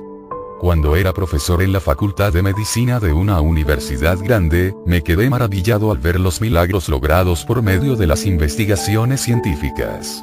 Estoy agradecido de que vivimos en una época en la que enormes conocimientos están a la disposición de cualquier persona que pueda ir a una biblioteca pública. Por seguro, estos son tiempos extraordinarios, y tenemos razones para sentirnos bien acerca de los esfuerzos que se están haciendo para reducir el sufrimiento humano y para que todos podamos llevar una vida mejor. No hay nada en cuanto al progreso, por sí mismo, que sea ofensivo a Dios pero existe algo intrínsecamente malo acerca del concepto predominante de que los seres humanos ya no tenemos necesidad de un Dios, que solos podemos arreglárnoslas muy bien. Gracias. Aún más detestable es la filosofía de la nueva era, que les concede a los simples mortales un nivel divino. Sus seguidores adoran la mente humana, como si de alguna manera la pequeña masa gris arrugada que tenemos dentro de la cabeza se hubiera creado a sí misma de la nada. Las reproducciones exactas de Shirley MacLaine proclaman maravillados. Solo utilizamos 5% de nuestros cerebros. Imagínense lo que sería posible si pudiéramos desarrollar todo nuestro potencial. Estoy completamente a favor de la educación, pero este maravilloso punto de vista del potencial humano no es nada más que una tontería. Si fuera posible utilizar 95% más de nuestra capacidad intelectual, alguna persona brillante, de entre los 5 mil millones que ahora viven en el mundo, habría descubierto una manera de hacerlo. Y aunque eso llegara a ocurrir, aún nuestras mentes seguirían siendo insignificantes al compararlas con la sabiduría y la omnipotencia del Todopoderoso. Al hablar de esto, la palabra arrogancia viene a la mente. Aunque existimos por la misericordia de un Señor amoroso, sistemáticamente la humanidad está buscando derrocarle de su puesto de autoridad moral del universo. Hemos desechado sus mandamientos y los hemos reemplazado con nuestras ridículas ideas. El humanismo secular ha llegado a la conclusión de que no existen verdades eternas, valores morales trascendentes, ni nada que hagamos que sea esencialmente bueno o malo. Lo que parece bueno en cierto momento, es bueno. Las encuestas de la opinión pública determinan la moralidad, como si de alguna manera la encuesta de nuestra ignorancia pudiera producir la verdad. En este proceso, hemos olvidado la fe de nuestros antepasados que amorosamente nos fue transmitida y encargada a nuestro cuidado. Desde luego, la arrogancia no es un fenómeno nuevo en nuestra sociedad. Jesús nos relató la historia de un granjero rico que no tenía necesidad de Dios. Tenía su vida muy bien trazada. Ese año había tenido una cosecha tan abundante que ni siquiera podía almacenarla por completo. En un mundo lleno de sufrimiento y de hambre, ese era su mayor problema. Y dijo, esto haré. Derribaré mis graneros, y los edificaré mayores, y allí guardaré todos mis frutos y mis bienes. Y diré a mi alma, alma, muchos bienes tienes guardados para muchos años. Repósate, come, bebe, regocíjate. Pero Dios le dijo, necio, esta noche vienen a pedirte tu alma. Y lo que has provisto, ¿de quién será? Lucas 12, 18, 20. Ese granjero rico, que se sentía satisfecho con su autosuficiencia, nos recuerda a las superestrellas y los hombres milagrosos de hoy en día. De una mirada a cualquier número de la revista People Gente, y sentirá el aroma del orgullo humano que sale de sus páginas. Por ejemplo, cuando pienso de la arrogancia y el desprecio hacia Dios, me acuerdo de John Lennon, la difunta estrella de la música rock. Él y sus compañeros del grupo Los Beatilles se rebelaron contra todo lo que es santo y limpio. Estuvieron involucrados en las orgías homosexuales y heterosexuales más perversas, y popularizaron el uso de la marihuana y de las drogas duras entre una generación de jóvenes. Aún estamos sufriendo las consecuencias de esa plaga. Algunas de sus composiciones musicales, con todo lo melodiosas y bien interpretadas que eran, reflejaban esta decadencia, y prepararon el camino para los excesos diabólicos de la industria de música rock, que ocurren actualmente. También Lennon fue un ateo que no tenía pelos en la lengua. Una de sus composiciones más famosas es una canción titulada Imagínate, en la que se presenta la idea de un mundo libre de la religión que hace estragos en la humanidad. Sin duda, Lennon pensaba que el patriotismo y la creencia en Dios eran responsables por las guerras y otros males sociales. En 1966, él dijo lo siguiente. El cristianismo desaparecerá. Se reducirá a nada. No necesito discutir acerca de esto. Yo tengo la razón, y el tiempo comprobará la veracidad de mis palabras. Ahora gozamos de más popularidad que Jesús. No sé qué desaparecerá primero, si será el rock and roll o el cristianismo. Jesús era buena persona, pero sus discípulos eran hombres torpes y comunes. Es su manera de torcer las enseñanzas de Jesús lo que echó a perder el cristianismo para mí. Lo que sucedió es que Lennon fue el que desapareció, murió en 1980 asesinado por un psicópata que le dio cinco balazos en una de las calles de Nueva York. La paga del pecado de John fue la muerte ahora debe enfrentarse con aquel que dijo, Mía es la venganza, yo pagaré, dice el Señor. Romanos 12, 19. Cualquier ser humano es un tonto, a pesar de su inteligencia o lo que haya logrado en esta vida, si no tiene en cuenta al Dios del universo. Es así de sencillo. Pregunta 4. Tratando de comprender por qué Dios hace lo que hace, me he hecho preguntas acerca del mundo de los espíritus, que se menciona en la Biblia. ¿Cree usted que de verdad existe esa clase de mundo espiritual? Respuesta 4. Sí lo creo, aunque no pretendo comprenderlo. Solo sé que la Biblia habla de una guerra espiritual que ocurre en una dimensión más allá de la percepción del ser humano. Durante este periodo de nuestra historia, no se nos ha permitido comprender totalmente esta lucha. Sin embargo, en la Biblia podemos ver muy claramente tanto su existencia como su importancia podemos tener una idea del mundo invisible de los espíritus por medio de Daniel, según él lo vio hace unos 500 años antes del nacimiento de Cristo. Este inteligente joven solo tenía 16 años de edad cuando los babilonios conquistaron Jerusalén y lo llevaron deportado a Babilonia, junto con sus compatriotas que también sobrevivieron. Allí llegó a ocupar una posición de importancia política, y muy pronto se convirtió en la voz profética de Dios para su pueblo. Algunos años más tarde, Daniel tuvo una visión aterradora, en la cual le visitó un mensajero celestial. Muchos maestros bíblicos creen que ese visitante fue Cristo. En los primeros versículos del relato hecho por Daniel, se encuentra un fascinante vislumbre del mundo espiritual que no podemos ver con nuestros ojos y del conflicto entre el bien y el mal que ocurre allí. Alcé los ojos y miré, y he aquí, había un hombre vestido de lino, cuya cintura estaba ceñida con un cinturón de oro puro de Ufaz. Su cuerpo era como de berrilo, su rostro tenía la apariencia de un relámpago, sus ojos eran como antorchas de fuego, sus brazos y pies como el brillo del bronce bruñido, y el sonido de sus palabras como el estruendo de una multitud. Y solo yo, Daniel, vi la visión. Los hombres que estaban conmigo no vieron la visión, pero un gran terror cayó sobre ellos y huyeron a esconderse. Me quedé solo viendo esta gran visión. No me quedaron fuerzas, y mi rostro se demudó, desfigurándose, sin retener yo fuerza alguna. Pero oí el sonido de sus palabras, y al oír el sonido de sus palabras, caí en un sueño profundo sobre mi rostro, con mi rostro en tierra.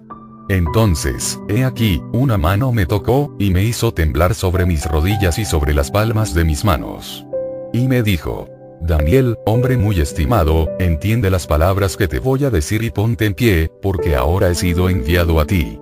Cuando él me dijo estas palabras, me puse en pie temblando. Entonces me dijo, no temas, Daniel, porque desde el primer día en que te propusiste en tu corazón entender y humillarte delante de tu Dios, fueron oídas tus palabras, y a causa de tus palabras he venido. Mas el príncipe del reino de Persia se me opuso por 21 días, pero he aquí, Miguel, uno de los primeros príncipes, vino en mi ayuda, ya que yo había sido dejado allí con los reyes de Persia. Daniel 10, 5, 13, y. En este relato hay varios elementos fascinantes y angustiosos. En primer lugar, es sorprendente que un hombre de la categoría de Daniel, que era muy estimado delante de los ojos de Dios, no recibiera una respuesta instantánea a su oración. Tuvo que esperar tres semanas antes que la respuesta del Señor llegara. Lo más interesante de todo es la razón de la demora. Aunque la oración de Daniel fue contestada inmediatamente, el mensajero tardó 21 días para poder quitar de en medio a los seres satánicos que estaban tratando de impedirle el paso. Si realmente Jesucristo fue ese visitante, ¿qué nos dice eso acerca del poder temporal de las fuerzas del mal? Finalmente, desearía que pudiéramos entender más acerca del conflicto espiritual insinuado por el mensajero. Después, en su conversación con Daniel él dijo, Ahora vuelvo para luchar contra el príncipe de Persia, y cuando yo termine, he aquí, el príncipe de Grecia vendrá. V. 20, y bla. El significado de estos versículos es sorprendente. Se nos presenta el cuadro de toda la tierra dividida en territorios y jurisdicciones dirigidas por seres poderosos, cuya misión es oponerse a la voluntad de Dios. Tal vez haya un demonio de alto rango asignado a cada iglesia y cada universidad cristiana como sugiere Frank Peretti en su libro. Esta patente oscuridad. Si esto parece exagerado, piense en la advertencia que Pablo nos ha hecho acerca de nuestro enemigo. Él escribió, porque no tenemos lucha contra sangre y carne, sino contra principados, contra potestades, contra los gobernadores de las tinieblas de este siglo, contra huestes espirituales de maldad en las regiones celestes. Efesios 6, 12. ¿Cómo podemos prevalecer espiritualmente contra un enemigo tan peligroso y poderoso? No podemos hacerlo en nuestras propias fuerzas, pero gracias al Señor, Él sí puede. La Biblia nos asegura que mayor es el que está en vosotros, que el que está en el mundo. 1 Juan 4, 4. Además, en otros pasajes pertinentes de las escrituras encontramos palabras alentadoras. Examinemos uno de los que nos animan más.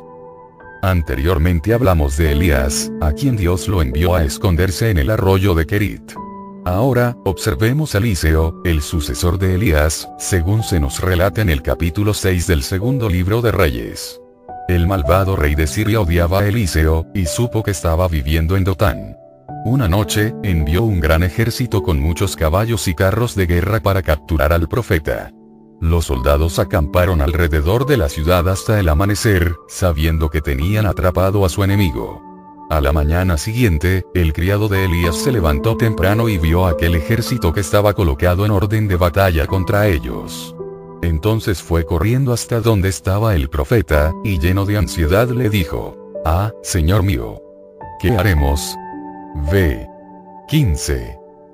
El gran hombre de Dios, respondió. No tengas miedo, porque más son los que están con nosotros que los que están con ellos. Ve. 16. Su criado debe de haberse quedado perplejo, porque solamente ellos dos estaban allí de pie. Luego Eliseo le pidió al Señor que abriera los ojos del joven, y de pronto este vio que las montañas alrededor de ellos estaban llenas de caballos y de carros de fuego. Había todo un ejército de seres celestiales esperando para luchar por el Señor. Cuán emocionante es saber que hay guerreros invisibles a nuestro alrededor en los momentos de ataques satánicos. ¿Sigue siendo esto cierto hoy en día? Bueno, en el Salmo 34, 7 se nos dice, el ángel de Jehová acampa alrededor de los que le temen, y los defiende. En el Salmo 91, 11 leemos, pues a sus ángeles mandará acerca de ti, que te guarden en todos tus caminos. Y Hebreos 12, 11 nos asegura que estamos rodeados de una grande nube de testigos. En realidad, es alentador el saber que no estamos solos, incluso cuando estamos en medio de una batalla espiritual. Además, debemos recordar que todos los ángeles, inclusive los que nos ayudan en nuestras necesidades, estuvieron involucrados en una guerra celestial antes del principio de la creación. No se nos dan los detalles de ese conflicto, pero podemos comprender que Satanás y sus demonios fueron derrotados por Dios y sus ángeles. Por lo tanto, es lógico el suponer que los seres angelicales que acampan a nuestro alrededor son expertos en la lucha contra las fuerzas del mal. Y si ellos necesitaran ayuda, pueden apelar a aquel de quien la Biblia dice, si Dios es por nosotros, ¿quién contra nosotros? Romanos 8, 31. Pregunta 5. ¿De qué manera cree usted que el mundo espiritual, invisible, influye en las actividades diarias de nosotros los cristianos? Respuesta 5. No lo sé, pero eso es motivo para teorías muy interesantes. Permítame relatarle una experiencia personal, solo con el propósito de considerar las posibilidades. Hace algunos años, estuve muy ocupado realizando una investigación en la que cada año me veía obligado a visitar 16 centros médicos importantes. En uno de esos viajes tuve que ir a la ciudad de Nueva York donde después de cumplir con mis responsabilidades en un hospital, tomé unas horas para ir a ver algunos lugares de interés. Dos compañeros fueron conmigo en un viaje turístico improvisado de la ciudad. Era un día muy agradable, y conversamos amigablemente a medida que íbamos de un lugar a otro en el tren subterráneo. De repente, uno de mis colegas dijo, Oigan, miren a aquel tipo raro que está allá de pie sobre la plataforma. No estaba con nosotros en los dos últimos trenes. Todos recordamos que, sin lugar a dudas, aquel hombre había estado cerca de nosotros, por lo menos, durante media hora. Ahora estaba observándonos atentamente desde unos 9 metros de distancia. Antes que pudiéramos comprender qué era lo que estaba haciendo, nos dimos cuenta de que nuestro próximo tren había llegado a la estación. Subimos al tren en el último momento, y las puertas se cerraron rápidamente detrás de nosotros. El tipo mugriento corrió hacia nosotros, pero llegó demasiado tarde, y se enfureció cuando no pudo lograr que las puertas automáticas se abrieran. Se agarró de uno de los pasamanos del lado del tren, gritándonos obscenidades y amenazas. Entonces tuvo que soltarse a medida que la velocidad aumentó. La última vez que lo vi, estaba agitando los brazos y gritándonos insultos mientras el tren salía de la estación. Mis amigos y yo nos pusimos a hablar de la manera increíble en que aquel hombre se había comportado, y nos preguntamos cuáles serían sus intenciones. ¿Qué estaría planeando hacer? nos habríamos librado de algún acto de violencia, al habernos subido al tren. ¿Quién sabe? De lo único que podemos estar seguros es que ese hombre nos había escogido para darnos alguna sorpresa, que probablemente habría sido bastante desagradable. Tal vez, evitamos una experiencia que habría puesto en peligro nuestras vidas, por medio de algo que pareció ser una simple coincidencia. Por supuesto, es posible que el Señor intervino específicamente para protegernos en el tren subterráneo. Estábamos totalmente desprevenidos y expuestos a los planes secretos de ese hombre que quizás era un psicópata, o drogadicto o asesino. Solo el pensar en lo que pudiera haber ocurrido, nos plantea una importante pregunta. ¿Cuántas veces tal vez hemos sido librados de consecuencias peligrosas, de las cuales jamás nos dimos cuenta, esta es una idea muy interesante. ¿Quién puede saber cuán a menudo el Señor nos protege o nos guía silenciosamente por un camino más seguro? Hay otras ocasiones en las que casi parece que todo ha sido predeterminado para que tengamos una tragedia. Recuerdo una tarde cuando regresaba de mi trabajo a casa, y vi un terrible accidente automovilístico en una de las autopistas de Los Ángeles. El primer auto chocó con la división del centro, cruzando hasta el otro lado de la autopista, y chocando luego con uno de los autos que venía de frente. Los dos choferes murieron instantáneamente. A menudo he pensado en la increíble coordinación que fue necesaria para causar ese accidente. Si los dos hombres iban a 100 km por hora, se estaban acercando uno al otro a una velocidad combinada de 200 km por hora. Si lo calculamos de otra manera, podemos decir que sus autos estaban aproximándose para encontrarse uno con el otro, a razón de 53,6 metros por segundo. Si el hombre que estaba en el primer auto se hubiera adelantado por una décima de segundo, probablemente el chofer del segundo auto habría pasado el lugar del choque antes del momento en que ocurrió el accidente. Es casi seguro que el auto que venía detrás del segundo chofer habría sido el involucrado en el choque. Cuando pensamos en esto, llegamos a la conclusión de que el cambio más mínimo en lo que cualquiera de los dos hombres hizo ese día habría servido para salvar la vida del segundo de ellos. De esta manera, podemos ver que la mayoría de los accidentes fatales dependen de una coordinación de solamente una fracción de segundo. Verdaderamente, nuestras vidas están pendientes de un hilo, aun cuando no nos damos cuenta de algún peligro en particular. No parece que es sabio, teniendo en cuenta lo que está en juego, que continuamente oremos por cada día y cada una de nuestras actividades. Santiago habló del carácter incierto de esta vida, cuando dijo, y vamos ahora. Los que decís, hoy y mañana iremos a tal ciudad, y estaremos allá un año, y traficaremos, y ganaremos. Cuando no sabéis lo que será mañana. Porque ¿qué es vuestra vida? Ciertamente es neblina que se aparece por un poco de tiempo, y luego se desvanece. En lugar de lo cual deberíais decir, si el Señor quiere, viviremos y haremos esto o aquello, Santiago 4, 13, 15. Lo esencial es que nuestro bienestar, en medio de toda la confusión de la vida, es influenciado por fuerzas que están fuera del alcance de nuestra inteligencia. Estamos atrapados en una lucha entre el bien y el mal, que desempeña un papel importante, aunque indeterminado, en nuestras vidas. Entonces, nuestra tarea no es descifrar exactamente cómo deben encajar en su lugar las piezas del rompecabezas, y cuál es todo su significado, sino permanecer fieles y obedientes al Señor, quien es el único que conoce todos los misterios. 11. Más allá de la barrera de la traición. Ahora llegamos a nuestros últimos comentarios acerca de este importante tema. Cuando lo que Dios hace no tiene sentido. Nuestro mensaje se reduce a este sencillo concepto. No hay nada que el Señor desea más de nosotros que el que pongamos en práctica nuestra fe. Dios no hará nada que la destruya, y nosotros no podemos agradarle a Él sin ella. Para definir este término otra vez, diré que la fe es creer en aquello de lo cual no tenemos una prueba absoluta, Hebreos 11, 1 es mantenernos firmes cuando la evidencia nos está diciendo que nos demos por vencido. Es decidir confiar en Él cuando no ha respondido todas las preguntas y ni siquiera nos ha prometido una vida libre de sufrimientos. No hay un ejemplo mejor de esta clase de fidelidad, que el que vemos en la segunda parte del capítulo 11 de la epístola a los Hebreos. A este pasaje de la Biblia, al cual nos referimos anteriormente, se le ha llamado la Galería de Héroes Ilustres, y tiene mucho que ver con el tópico que estamos considerando. Ahí se describen los hombres y las mujeres que perseveraron en su fe bajo las circunstancias más extremas. Estuvieron sujetos a toda clase de penalidades y peligros por causa de su fe en Jesucristo.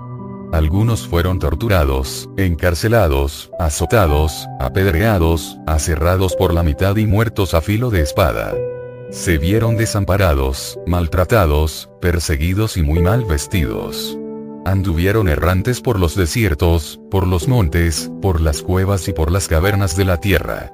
Y lo más importante de todo, en relación con nuestro tema, es que murieron sin haber recibido lo que les había sido prometido. En otras palabras, se mantuvieron firmes en su fe hasta la muerte, aunque Dios no les había explicado lo que Él estaba haciendo. Hebreos 11, 35, 40.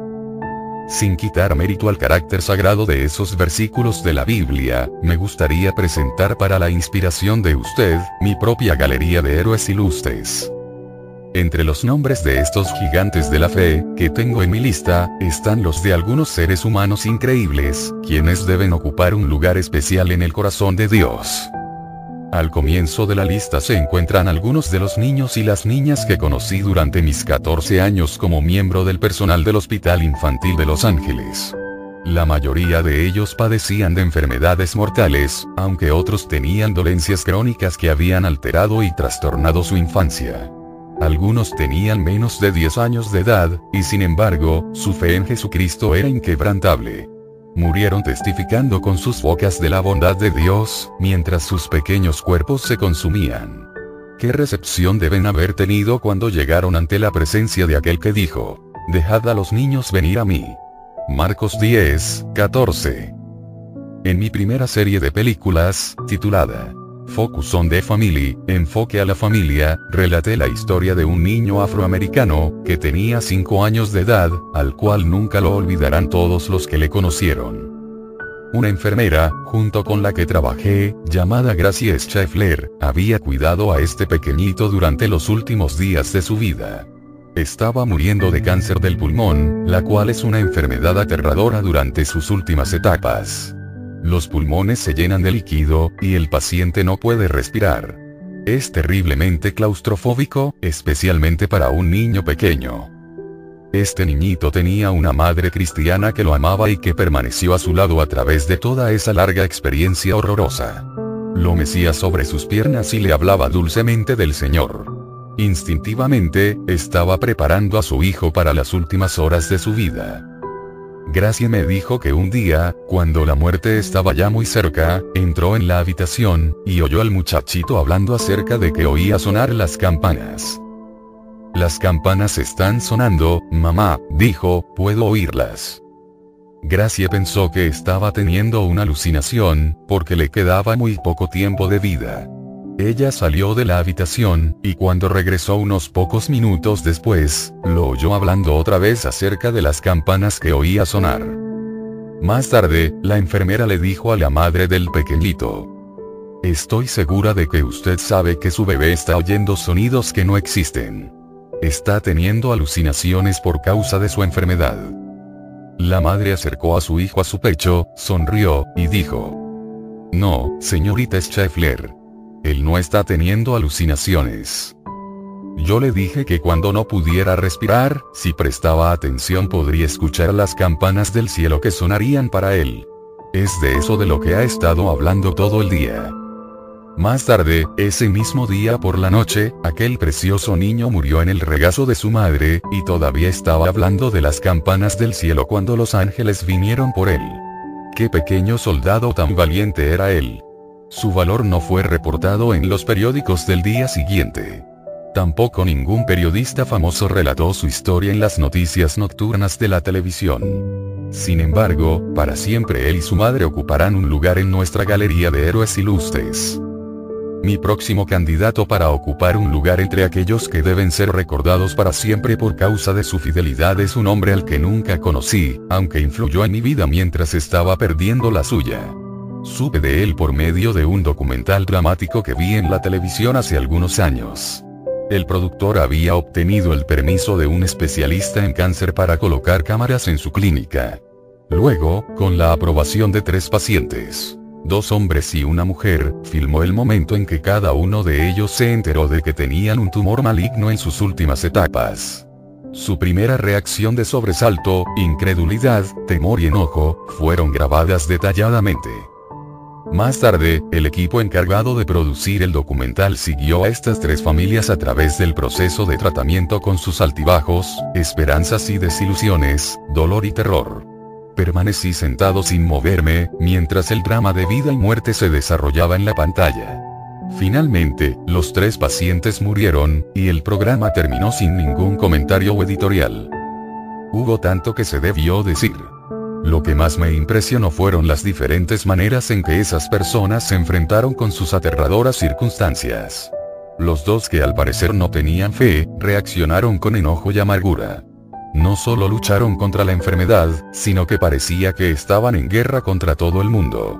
Sus relaciones personales, y hasta sus matrimonios, fueron sacudidos, especialmente a medida que se acercaba el fin.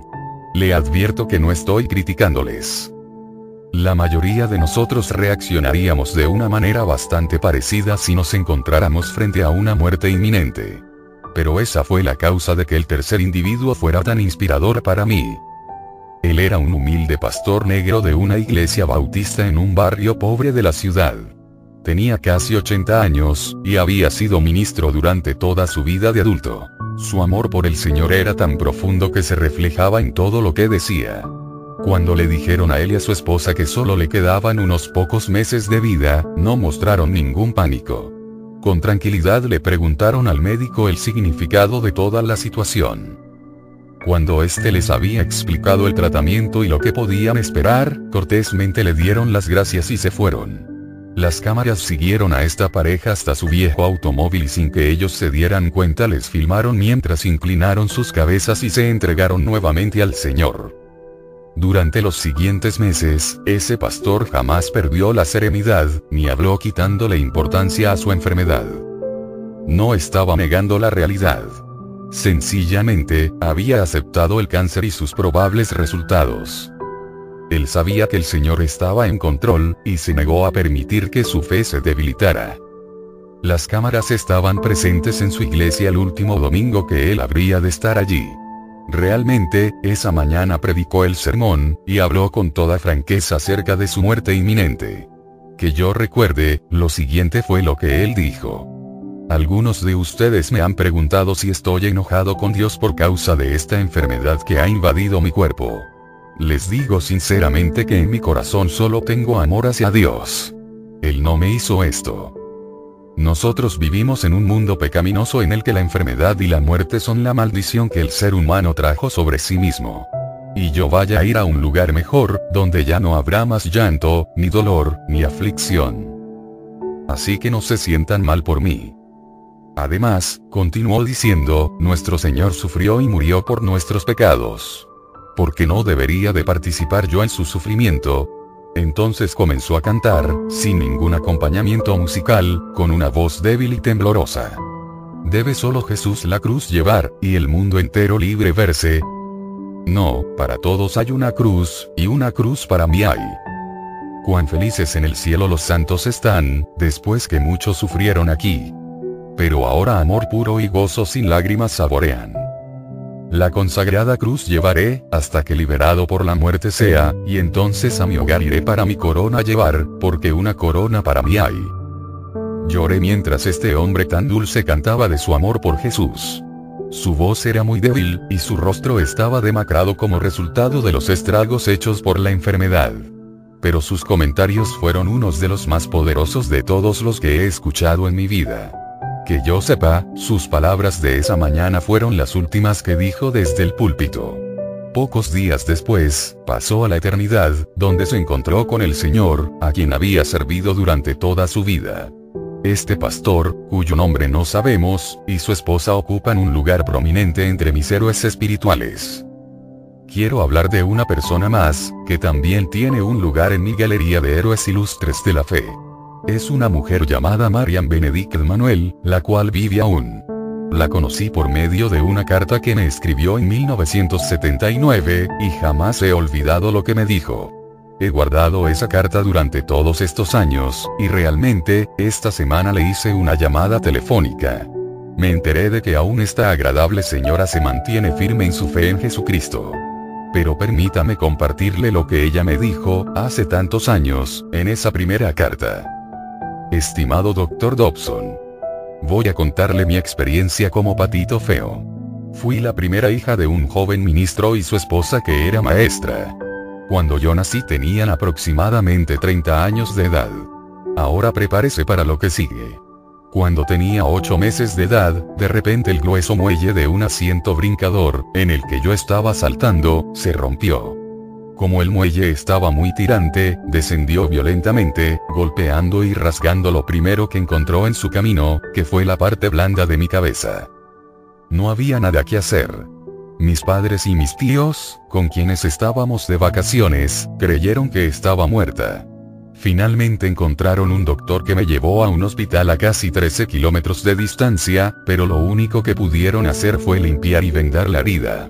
No les dieron a mis padres ninguna esperanza de que yo sobreviviría a aquel accidente. Ellos eran personas devotas a Dios, y creían en la oración, al igual que todos nuestros familiares y amigos. Estoy viva gracias a la fe de ellos. Por la misericordia de Dios seguí con vida, aunque los doctores le dijeron a mi familia que yo quedaría irremediablemente inválida y mentalmente incapacitada. Eso no ocurrió, pero hubo muchos problemas. Para comenzar diré que yo no era una niña hermosa. Era bastante fea, y también coja. Oh sí, podía caminar. El Señor se encargó de eso cuando me sanó de una parálisis total. También me bendijo con una mente despierta. Sin embargo, como usted ha dicho en algunos de sus libros, la gente busca la belleza física en los niños. Mi hermano menor tenía la belleza de la familia. Se parecía a nuestro padre. Pelo de color castaño rojizo, ojos castaños, y era muy simpático. Yo no podía correr, saltar la cuerda, jugar a la pelota, o agarrar cualquier cosa que me lanzaran. Estaba inválida de mi lado izquierdo. Supongo que por eso me convertí en una persona a la que le gustaba estar sola. Desarrollé una imaginación que me permitía vivir una vida maravillosa por medio de los cientos de libros que leía y las fantasías que inventaba. Cuando le dije a mi madre, quien murió de cáncer cuando yo tenía 10 años, que yo quería ser enfermera y misionera, me dijo, eso es maravilloso. Ella sabía que debido a mis defectos yo nunca podía ser ninguna de las dos cosas. Dos años después de la muerte de mi madre, mi padre se volvió a casar y nos mudamos a otra ciudad pequeña. La situación se hizo aún más difícil para mí. Yo no era popular durante todos los años de escuela secundaria. Era la hija de un predicador, y mucho tiempo antes le había entregado mi corazón al Señor. Eso, agregado a mi personalidad introvertida, impidió que me involucrara con los grupos de la escuela de nuestra pequeña ciudad. Un día, mientras caminaba con dificultad en dirección a la escuela, un adolescente se me acercó por detrás y me preguntó en voz alta. ¿Qué te pasa? ¿Por qué estás cojeando? Nadie quiere estar junto con una muchacha que camina así.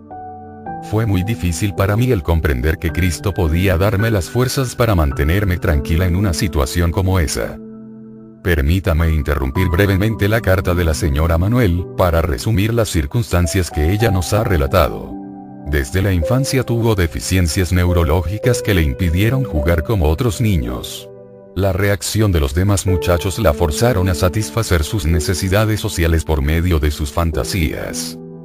Ella mencionó, casi sin darle importancia, la muerte de una madre muy sensible y comprensiva cuando tenía 10 años, y la llegada de una madrastra al comienzo de su adolescencia. Agreguemos a eso las burlas de aquellos del sexo opuesto, cuando era adolescente, y más rechazo porque era hija de un predicador. Aquí tenemos los ingredientes para producir un daño psicológico permanente en la mayoría de los niños. Pero esta no era una joven común y corriente. Regresemos a su carta para ver qué es lo que el Señor ha hecho en su vida. Más tarde, me casé con un joven que fue compañero mío en la escuela, y el Señor me ha bendecido dándome seis hijos y dos hijas. Todos ellos se han casado con cristianos maravillosos. Durante casi 40 años, mi esposo me ha protegido en ocasiones cuando imprudentemente yo habría tratado de abarcar más de lo que podía apretar. Él me ha impartido la confianza que necesitaba para usar la imaginación que desarrollé cuando era niña, para escribir poesías y breves historias. Produce tanta satisfacción el ver que nuestros hijos han llegado a ser miembros de sus comunidades respetados por los demás, y que cuidan de sus familias con verdadero interés en su bienestar. Hace dos o tres años, mi hija mayor vino a casa después de haber visitado a una amiga que había estado con ella en la misma escuela, y me dijo que se había quedado sorprendida al enterarse de que muchos de sus antiguos compañeros de clase habían fracasado en la vida. Estaban usando drogas o bebían con exceso. Otros se habían divorciado o tenían hijos sin haberse casado. Y algunos estaban en la cárcel. Mi hija dijo, cuando veo a nuestra familia grande, que frecuentemente no tenía ninguna de las cosas buenas de esta vida, y sin embargo, cada uno de sus miembros es un ciudadano muy formal y respetuoso de la ley, me doy cuenta de que hay tantas cosas por las que tengo que estar agradecida. Creo que tú debes de haber orado mucho por nosotros. Cuando me dijo eso, lloré. Ese es el aspecto de la labor de criar a los hijos que me ha producido más satisfacción. Gracias por permitirme tomar tanto de su tiempo, Dr. Dobson, y que Dios le bendiga. Marian Benedict Manuel Muchas gracias, Marian, por mostrarnos su fidelidad. Muy fácilmente usted podría haber culpado a Dios por haber hecho que su vida fuese tan difícil. Estoy seguro de que, aun cuando usted era una niña, comprendió que él pudo haber impedido que ese muelle se rompiera, o haberlo cambiado de dirección para que no la hubiera golpeado en la cabeza. Tampoco tenía que haberse llevado a su madre cuando usted la necesitaba tanto. Él pudo haberla hecho linda, o popular, o atlética. Teniendo en cuenta sus limitaciones, hubiera sido razonable que usted estuviera disgustada con el Señor. En verdad, todo parecía estar en contra suya, pero en su carta no hay ninguna señal de enojo o desilusión. Ya a medida que describe su difícil situación, tampoco se percibe que usted tenga lástima de sí misma. En cambio, usted dice, mucho tiempo antes le había entregado mi corazón al Señor. La admiro mucho, Marian Benedict Manuel. Y también el Señor debe sentir admiración por usted. Aunque al comienzo parecía que no tenía interés en usted, estaba obrando silenciosamente, sin ser visto, con el propósito de enviarle un esposo cristiano que la amara y la protegiera. Luego la bendijo con ocho hijos, que ahora que ya han crecido están sirviéndole a él. Qué culminación para una vida de fe. Si usted hubiera cedido a la amargura por causa de su impedimento, sin duda sus hijos e hijas se habrían dado cuenta de ello. Probablemente, algunos de ellos habrían adoptado la misma actitud. Gracias por haberse mantenido firme en su fe, aun cuando lo que Dios hizo, acerca de los asuntos relacionados con su vida, no tenía sentido. Usted es también un miembro muy apreciado de mi galería de héroes ilustres de la fe de todos los tiempos. En mi lista tengo más héroes de los que podría describir en muchos libros del tamaño de este, pero resistiré la inclinación a mencionarlos. Nuestro propósito, como usted sabe, ha sido ayudar a aquellos que no están muy firmes en su fe. Si todos estuvieran dotados de la tenacidad de un bulldog y la fe de Abraham, no habría necesidad de hablar de un tema como este pero la mayoría de nosotros no somos superestrellas espirituales. Por eso estos pensamientos han sido afectuosamente dedicados a las personas cuyo espíritu ha sido herido por experiencias que no han podido comprender. Sencillamente, las piezas del rompecabezas de la vida no han encajado en su lugar, lo cual les ha dejado confundidos, enojados y desilusionados. Tal vez, usted se encuentra entre aquellos que han luchado por comprender una aflicción en particular y la razón que Dios ha tenido para permitirla. Miles de preguntas han estado dando vueltas en su cabeza, la mayoría de ellas comenzando con la palabra, ¿por qué? Desesperadamente usted quiere confiar en el Padre y creer en su gracia y su bondad. Pero muy dentro de usted, está prisionero de una sensación de traición y abandono. Evidentemente, el Señor permitió que sus dificultades ocurrieran. ¿Por qué no las impidió, y por qué no ha tratado de explicarlas o disculparse por ellas? El no poder contestar estas preguntas fundamentales se ha convertido en una barrera de un kilómetro de alto, y no parece que usted puede encontrar cómo subirla o pasar alrededor de ella. Para algunos de ustedes, su angustia comenzó con la muerte de un precioso hijo o hija. Su dolor por causa de esa pérdida ha sido tan intenso que usted se ha preguntado si podrá siquiera seguir adelante. Él, o ella, llenaba su corazón de tanto gozo.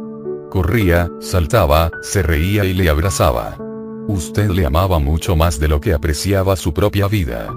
Pero entonces, llegó esa horrible mañana en la piscina, o ese siniestro informe médico, o el accidente que ocurrió mientras iba en su bicicleta. Ahora su hijo, al que usted quería tanto, se ha ido, y el propósito de Dios al permitir su muerte aún es un misterio.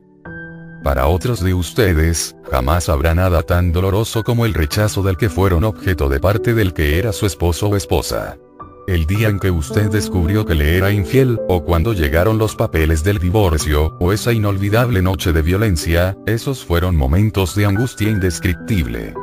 De alguna manera, habría sido más fácil enterrar el cuerpo muerto de su cónyuge que verle vivo en los brazos de su amante. ¿Cómo pudo ser tan cruel esa persona a quien usted se lo había entregado todo? Usted derramó muchas lágrimas mientras le rogaba a Dios que interviniera, y cuando su matrimonio se desintegró, la desilusión y la amargura inundaron su alma. Usted ha dicho que jamás volverá a confiar en nadie, ni siquiera en el Todopoderoso. También pienso en las viudas y los viudos que están tratando de sobrevivir solos. Si usted es uno de ellos, sabe que muy pocos de sus amigos comprenden por completo su situación. Ellos quieren que usted se recobre de esa pérdida y vuelva a vivir su vida como si nada hubiera ocurrido. Pero usted no puede hacerlo. Durante tantos años su matrimonio era el centro de su existencia. Dos seres humanos distintos realmente se convirtieron en una sola carne, como fue el propósito de Dios. Era una relación tan amorosa que hubiera podido continuar para siempre. En realidad, cuando ustedes eran jóvenes creyeron sinceramente que así sería. Pero de repente, todo se acabó.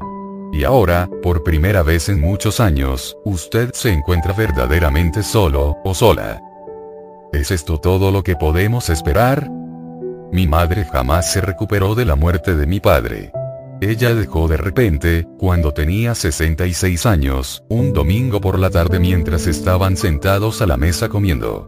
Aunque después de ese día ella vivió 11 años, su corazón estaba destrozado y nunca pudo sanarse. Ella había edificado su vida alrededor de aquel hombre, que la volvió loca en 1934, y sencillamente no pudo enfrentarse con el futuro sin él a su lado. Mi madre no culpó a Dios por su muerte, pero no obstante sufrió mucho por causa de esta. Lo siguiente fue lo que ella escribió en su diario en el primer aniversario de la muerte de mi padre. La gente me ha dicho que el primer año es el más difícil. Han pasado un año y tres días desde tu muerte, y esta noche estoy desesperada anhelando tenerte a mi lado. Oh, amado Señor. Esto es más de lo que puedo soportar. Mis sollozos hacen que el corazón omita latidos. No puedo ver el papel. Tengo punzadas en la cabeza. La casa está solitaria y silenciosa. Las visiones que he tenido de ti han sido tan reales como si estuvieras aquí y no me hubieras dejado. Hoy le di gracias a Dios por permitir que un ángel me cuide. Pero cuánto te extraño. Hace mucho frío afuera. Anoche, hubo una tormenta de agua mezclada con nieve que cubrió la tierra con hielo y luego formó una corteza congelada. Las calles están resbaladizas y peligrosas. Aborrezco este tiempo. Me hace sentir triste, asustada y sola. Tengo miedo del invierno que se acerca. Esto durará tres meses más. Hoy me mudé al dormitorio más pequeño. Quisiera que estuvieras aquí para que compartiésemos esta habitación. Tengo recuerdos muy preciosos de ella. Cuando yo estaba enferma, hace cuatro años, oraste por mí en ese dormitorio durante las horas de la medianoche. Te acostaste en el suelo y lloraste angustiosamente por mí. Los dos sabíamos que el Espíritu estaba orando por medio de ti. Más tarde, el Señor nos guió a un doctor que me ayudó a recuperar mi salud. Oh, cómo te amé y te sigo amando. Qué mujer tan especial era mi madre, y cuán profundamente amo a mi padre. Ahora ella está con él en el cielo. Pero hay otras viudas y viudos que también amaron a sus cónyuges tan intensamente, y ahora tienen que enfrentarse con el futuro solos. Quiero expresarles a ellos mi amor, y le pido al Señor que les ayude a medida que viven un día a la vez. Existen tantas otras fuentes de dolor. Estoy consciente de aquellos de entre mis lectores que están sufriendo por razones menos catastróficas, tales como los adultos cuyos padres son alcohólicos, los que han estado demasiado gordos desde la infancia, los que fueron objeto de abuso físico o sexual durante los primeros años de sus vidas, y las personas que están ciegas, cuadriplégicas, crónicamente enfermas, etc. También me importan las madres solteras que se preguntan cuánto tiempo podrán llevar la carga que está sobre sus hombros. Existen un millón de situaciones diferentes, pero todas ellas conducen a una misma clase de frustración. Y la mayoría de ellas tienen consecuencias teológicas. A esas personas, que acabo de describir, que han tratado de comprender la providencia de Dios, les traigo palabras de esperanza. No, no puedo brindarles pequeñas soluciones satisfactorias para todas las inconsecuencias de la vida que nos molestan. Eso no ocurrirá hasta que veamos al Señor cara a cara. Pero Él tiene un corazón especialmente compasivo hacia los afligidos y derrotados. Él le conoce a usted por nombre y ha visto cada lágrima que ha derramado. Él estaba a su lado en cada ocasión en la que algo malo sucedió en su vida. Y lo que parece ser falta de interés o crueldad de parte de Dios, es un malentendido en el mejor de los casos y una mentira de Satanás en el peor de ellos. ¿Cómo sé que esto es cierto? Porque la Biblia nos lo dice muy enfáticamente. Para empezar, David escribió, Cercano está Jehová a los quebrantados de corazón, y salva a los contritos de espíritu. Salmo 34, 18. ¿No es este un hermoso versículo? Cuán alentador es saber que la misma presencia del Rey, el Creador de los cielos y la tierra, permanece cerca de los que están heridos y desalentados. Si usted pudiera comprender plenamente cuánto Dios le ama, jamás volvería a sentirse solo. David enfatizó esta idea en el Salmo 103, 11. Tan inmenso es su amor por los que le honran como inmenso es el cielo sobre la tierra. VP. Otro de mis pasajes favoritos de la Biblia es Romanos 8, 26, en el cual se nos dice que realmente el Espíritu Santo ora por usted y por mí, con tal pasión que el lenguaje humano es inadecuado para describirla.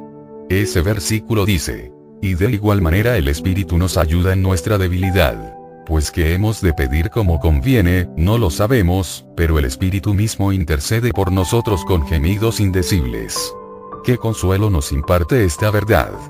Hoy mismo, Él está orando por usted al Padre, intercediendo por la situación en que se encuentra y describiendo su necesidad. Por lo tanto, ¿qué error más grande es echarle la culpa de nuestros problemas al mejor amigo que tiene la humanidad? A pesar de cualquiera otra conclusión a la que usted llegue, por favor, crea esto que le voy a decir. Él no es la fuente de su dolor. Si usted estuviera sentado frente a mí en este momento, tal vez se sentiría movido a preguntarme, entonces, ¿cómo explica usted las tragedias y las aflicciones que han venido a mi vida? ¿Por qué me hizo Dios esto? Mi respuesta, que ya usted ha leído en páginas anteriores, no es profunda, pero sé que es correcta. Por lo general, Dios no contesta esas preguntas en esta vida. Esto es lo que he tratado de decir. Él no nos va a presentar sus planes y sus propósitos para que le demos nuestra aprobación. Nunca debemos olvidar que Él es Dios. Él quiere que, como Dios que es, creamos y confiemos en Él a pesar de todas las cosas que no entendamos. Es tan sencillo como eso. Jehová nunca contestó las razonables preguntas que Job le hizo, y Él no contestará todas las que usted le haga. Sugiero que todas las personas que han vivido en este mundo, han tenido que enfrentarse con aparentes contradicciones y enigmas. Y usted no va a ser la excepción. Si esta explicación no le satisface y no puede aceptarla, entonces usted estará destinado a vivir con una fe débil e inútil, o sin ninguna fe en absoluto. Usted tendrá que construir sus castillos sobre algún otro fundamento. Sin embargo, ese será el desafío más grande de todos con los que tendrá que enfrentarse, porque no existe ningún otro fundamento. Está escrito. Si el Señor no edifica la casa, en vano trabajan los que la edifican. Salmo 127, 1, y bla. Mi consejo más importante es que, si es posible, antes que la crisis ocurra cada uno de nosotros reconozca que nuestra confianza en Dios debe ser independiente de nuestra comprensión. No hay nada malo en que tratemos de comprender, pero no debemos contar con nuestra habilidad para comprender. Tarde o temprano nuestro intelecto nos planteará preguntas que no podremos contestar. En ese momento, sería sabio que recordáramos sus palabras. Porque como los cielos son más altos que la tierra, así mis caminos son más altos que vuestros caminos, y mis pensamientos más que vuestros pensamientos y bla. Y nuestra respuesta debe ser, no se haga mi voluntad, sino la tuya. Lucas 22, 42. Cuando pensamos en esto, nos damos cuenta de que hay consuelo en esta actitud ante las pruebas y las tribulaciones de esta vida. Nos es quitada la responsabilidad de tratar de comprenderlas. No se nos ha dado suficiente información como para que podamos descifrar el misterio. Es suficiente que reconozcamos que lo que Dios hace tiene sentido aun cuando no lo tenga para nosotros. Parece un poco simplista esta manera de ver el problema, como una explicación que le daríamos a un niño. Sí, y por una buena razón. Jesús lo dijo de la siguiente manera. De cierto os digo, que el que no recibe el reino de Dios como un niño, no entrará en él. Lucas 18, 17. Pero, ¿qué le decimos a la persona que no puede comprender esta verdad? ¿Qué consejo podemos darle a la persona que está resentida y profundamente enojada con Dios por algo malo que cree que Él le hizo? ¿Cómo puede evitar la barrera de la traición y comenzar a tener una nueva relación con el Señor? Solo existe una cura para el cáncer del rencor perdonar, de una vez para siempre, a aquel que creemos que nos ha ofendido, con la ayuda de Dios. Por extraño que esto parezca, estoy sugiriendo que algunos de nosotros necesitamos perdonar a Dios por las aflicciones de las cuales le hemos hecho responsable. Durante años usted ha estado resentido contra Dios, y ahora es el momento de librarse de ese resentimiento. Por favor, no malentienda lo que he dicho. Le corresponde a Dios perdonarnos a nosotros, y casi parece una blasfemia el sugerir que nuestra relación con Él pudiera ser invertida. Él no ha hecho nada malo, y no necesita nuestra aprobación. Pero la fuente de rencor, debe ser admitida antes que pueda ser limpiada. No hay mejor manera para librarse de ella que absolver al Señor de todo lo que hemos creído que nos ha hecho, y luego pedirle perdón por nuestra falta de fe. Esto se llama reconciliación, y es la única forma en que usted podrá ser totalmente libre. La difunta Corrie ten Boom habría comprendido el consejo que acabo de dar. Ella y su familia fueron enviados por los nazis a un campamento de exterminio en Ravensbrück, Austria, durante los últimos años de la Segunda Guerra Mundial. Todos ellos sufrieron una crueldad y una privación horribles a manos de los guardias de la SS. Y finalmente, solo Corrie sobrevivió. Después de la guerra, ella llegó a ser una escritora famosa, y frecuentemente habló del amor de Dios y de su intervención en su vida. Pero en su interior, aún sentía rencor hacia los nazis por lo que les habían hecho a ella y a su familia. Dos años después de la guerra, Corrie estaba hablando en Múnich, Alemania, sobre el tema del perdón de Dios. Después del servicio, vio a un hombre que estaba abriéndose paso para llegar hasta donde estaba ella. Lo siguiente es lo que más tarde Corrie escribió acerca de ese encuentro. Y fue entonces que lo vi, abriéndose paso hacia adelante. Primero vi su abrigo y su sombrero marrón. Luego un uniforme azul y una gorra con visera, con su calavera y dos huesos cruzados. El recuerdo vino precipitadamente. El enorme cuarto con sus luces muy fuertes colgando sobre nuestras cabezas. El patético montón de vestidos y zapatos en medio del suelo la vergüenza de caminar desnudas por delante de este hombre. Podía ver delante de mí la frágil figura de mi hermana, con las costillas bien visibles debajo de su piel transparente. Betsy, qué flaca estabas. El lugar era Ravensbrück, y el hombre que se acercaba donde yo estaba, había sido uno de los guardias allí, uno de los más crueles. Ahora estaba delante de mí, y tendiéndome la mano me dijo, Señorita, ese ha sido un magnífico mensaje. Qué bueno es saber que, como usted dijo, todos nuestros pecados están en lo profundo del mar. Y yo, que había hablado tan elocuentemente sobre el perdón, pretendí buscar algo en mi cartera, en vez de estrechar su mano. Por supuesto, él no se acordaba de mí, ¿cómo podía recordar a una presa de entre miles de mujeres?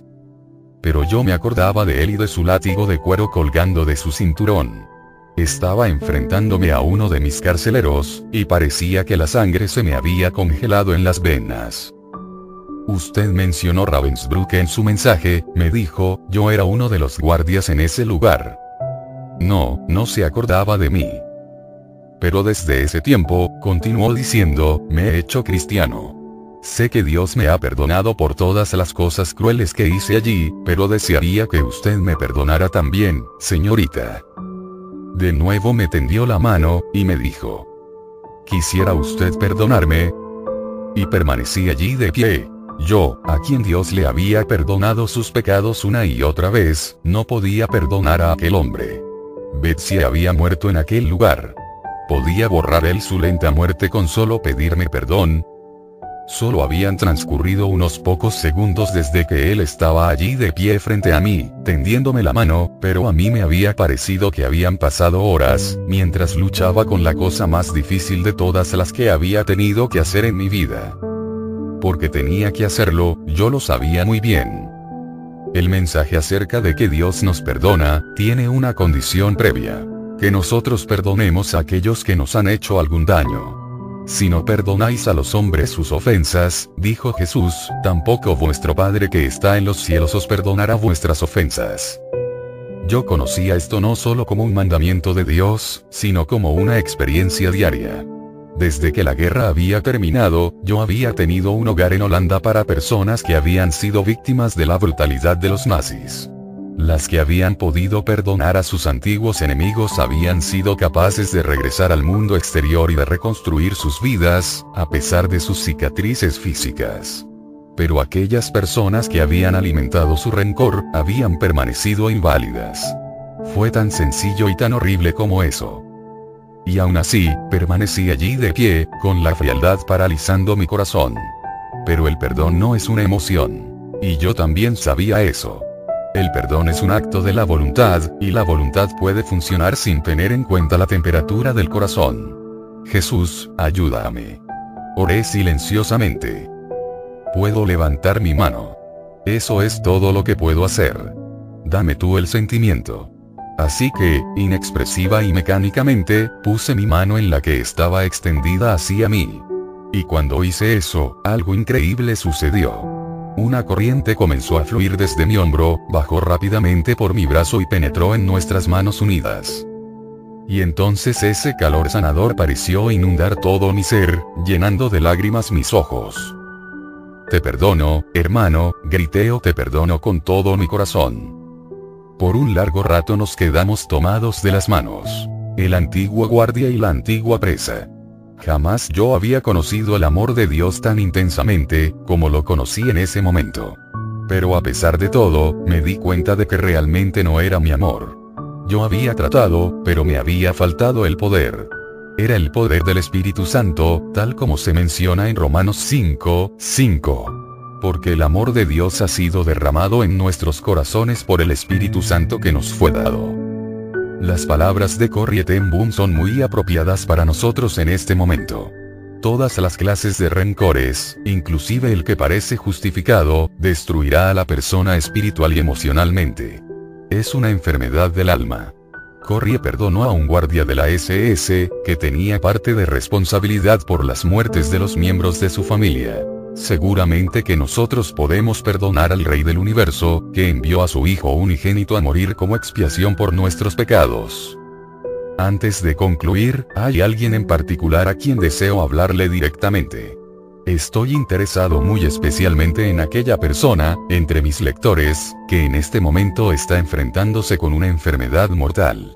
Usted se ha enterado de mucho más de lo que jamás hubiera querido saber acerca de quimioterapia, radiación, imágenes por resonancia magnética, biopsias del hígado, angioplastías, escanografías cerebrales o cirugía abdominal.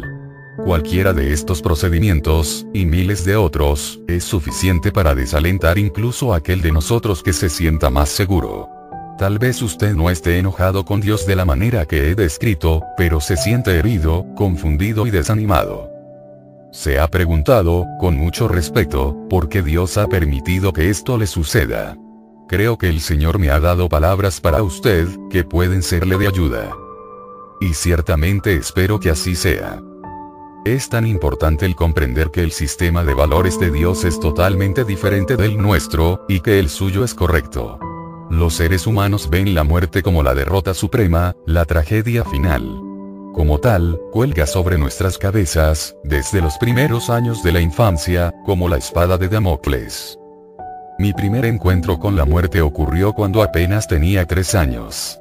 Me había hecho amigo de un niño de dos años, cuyos padres eran miembros de la iglesia donde mi padre era el pastor. Se llamaba Danny, y un día vino a visitarme.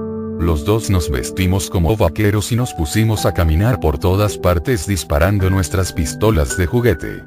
Recuerdo que traté de enseñarle a mi amiguito cómo se debía jugar aquel juego.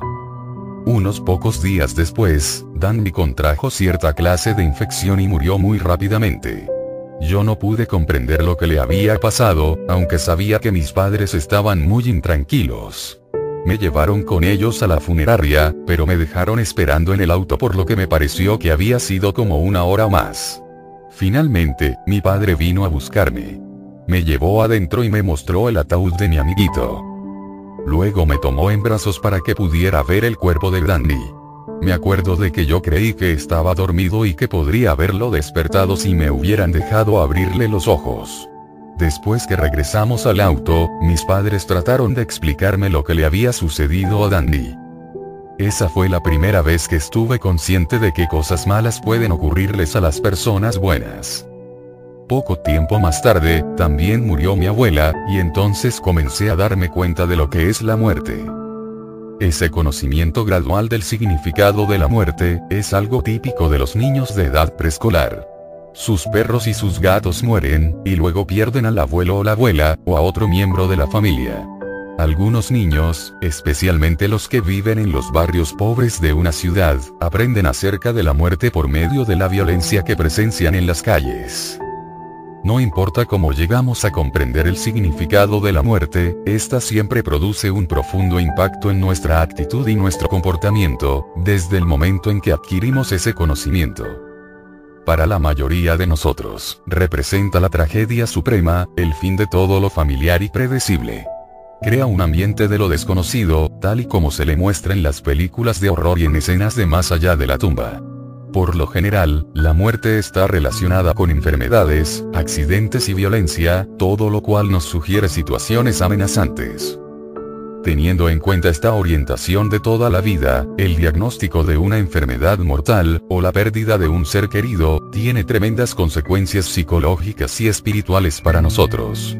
Estoy seguro de que siempre será así, y mis palabras no cambiarán eso pero necesitamos comprender que Dios ve la muerte de una manera muy diferente de la nuestra. Para Él no es un desastre. Isaías 57, 1 declara. Perece el justo, y no hay quien piense en ello. Y los piadosos mueren, y no hay quien entienda que de delante de la aflicción es quitado el justo. En otras palabras, los justos están mucho mejor en el otro mundo que en este. El Salmo 116, 15 lo dice más brevemente. Estimada es a los ojos de Jehová la muerte de sus santos. ¿Qué significan estos versículos para los que estamos vivos? Hacen alusión a un lugar en el otro lado del cielo que es más maravilloso de lo que nos podemos imaginar. Eso es, precisamente, lo que leemos en 1 Corintios 2, 9. Cosas que ojo no vio, ni oído oyó, ni han subido en corazón de hombre, son las que Dios ha preparado para los que le aman. Cuán alentador es saber que nuestros seres queridos han ido a ese mundo mejor y que pronto nosotros, como creyentes, les acompañaremos. Parece que esto es como prometer la luna para luego, o que es el opio de los pueblos, como Karl Marx lo describió sarcásticamente. Seguro que sí, pero la Biblia así lo enseña y yo lo creo. Y porque lo creo, totalmente la muerte ha adquirido un nuevo significado para mí. En una conversación telefónica, que tuve recientemente con el reverendo Billy Graham, a quien admiro mucho por su constante entrega al Señor, mencioné su continua lucha con la enfermedad de Parkinson. Como yo vi la manera en que esa enfermedad hizo estragos en la mente y el cuerpo de mi madre, le pregunté. ¿Le mantiene firme su fe en esta etapa de su vida? ¿Cree usted aún como creía cuando era joven?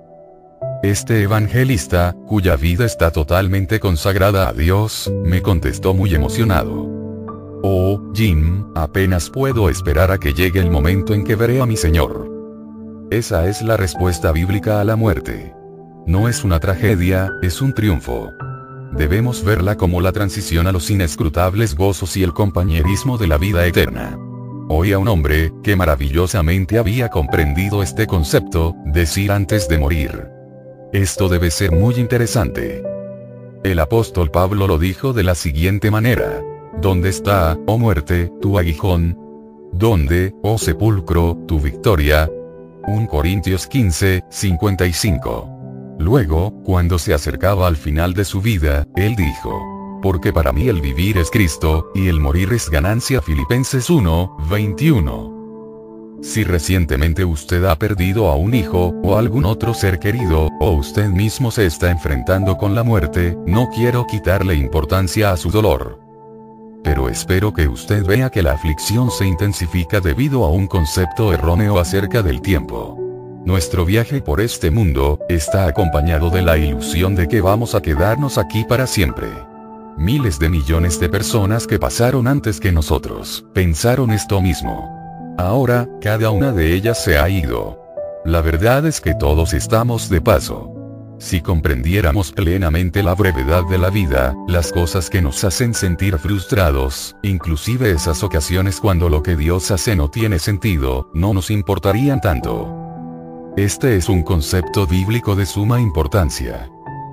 David escribió, el hombre, como la hierba son sus días florece como la flor del campo, que pasó el viento por ella, y pereció, y su lugar no la conocerá más. Salmo 103, 15, 16. Él dijo también, Hazme saber, Jehová, mi fin, y cuánta sea la medida de mis días. Sepa yo cuán frágil soy. Salmo 39, 4. Moisés expresó la misma idea en el Salmo 90, 12. Enséñanos de tal modo a contar nuestros días, que traigamos al corazón sabiduría. Esa sabiduría, de la cual habló Moisés, nos ayuda a apreciar las cosas en su justo valor. Por ejemplo, es difícil que nos entreguemos a una vida de materialismo, cuando recordamos que en este mundo todo es temporal. Un día, esa idea vino a mi mente cuando estaba yendo de viaje en un avión comercial. El avión había rodado hasta el final de la pista y estaba esperando allí hasta que dieran la orden de despegar.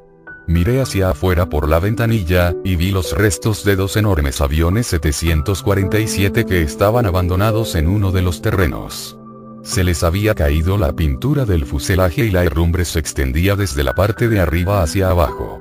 El interior estaba todo destruido y las ventanas habían sido selladas. Entonces vi un pedacito de pintura azul en la cola de uno de los aviones, y me di cuenta de que esos habían sido magníficos aviones de la Pan American Airways. Daba lástima ver aquellos armatostes vacíos y desprovistos de su belleza, abandonados allí. Por alguna razón, me recordaron el poema titulado El pequeño niño azul, por Eugene Field, 1850-1895. Las dos primeras estrofas dicen así. El perrito de juguete está cubierto de polvo, sin embargo, firmemente aún sus patas lo sostienen.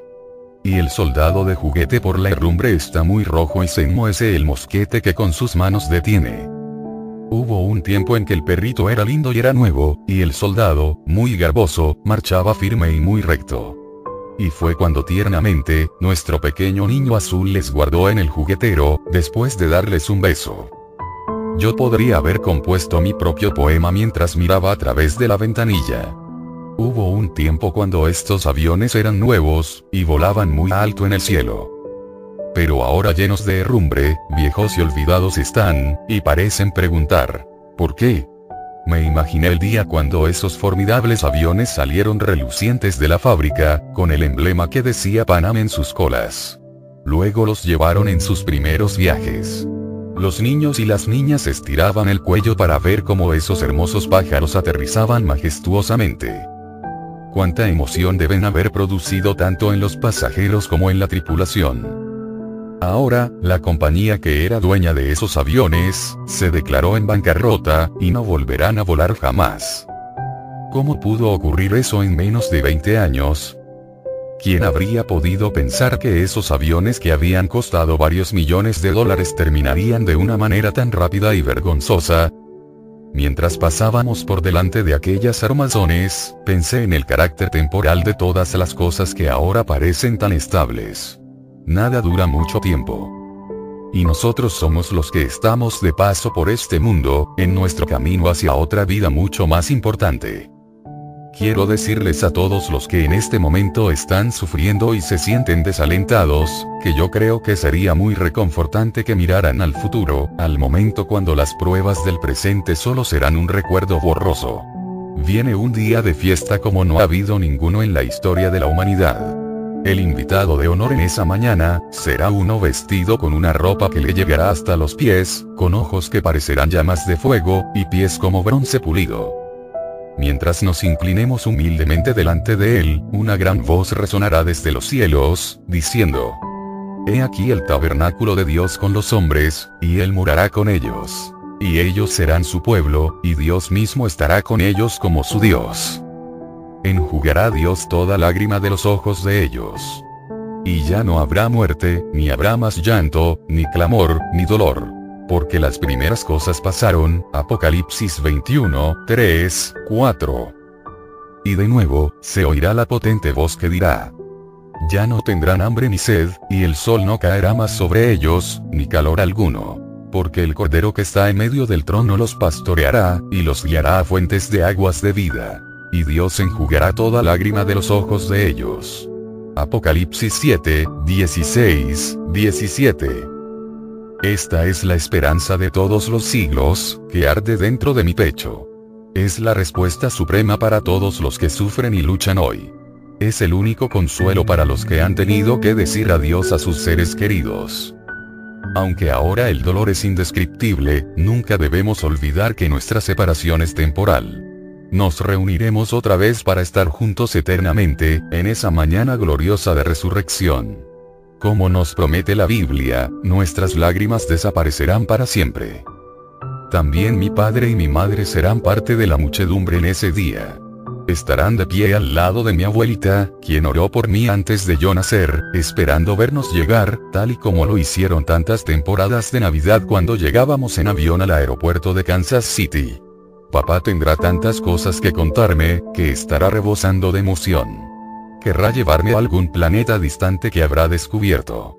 Los seres queridos de usted, que murieron en Cristo, también serán parte de esa gran multitud, que estará cantando y alabando a nuestro Redentor. ¿Qué celebración habrá de ser esa? Esta es la recompensa de los fieles, de aquellos que rompan la barrera de la traición y perseveren hasta el fin. Esta es la corona de justicia que está guardada para todos los que hayan peleado la buena batalla, acabado la carrera y guardado la fe. 2 Timoteo 4, 7, 8. Por lo tanto, permítame exhortarle a que no se desanime por los problemas temporales. Acepte las circunstancias tal y como vengan a su vida. Espere que ocurrirán periodos de aflicción, y no se desaliente cuando estos lleguen. Cuando le llegue el momento de sufrir, acepte el dolor y fortalezcase en él, sabiendo que Dios usará sus dificultades para cumplir su propósito, y realmente, para su propio bien. El Señor está muy cerca, y Él ha prometido que no le dejará ser tentado más de lo que podrá resistir. Me despido de usted con las maravillosas palabras del Salmo 34, 17, 19 claman los justos, y Jehová oye, y los libra de todas sus angustias. Cercano está Jehová a los quebrantados de corazón, y salva a los contritos de espíritu.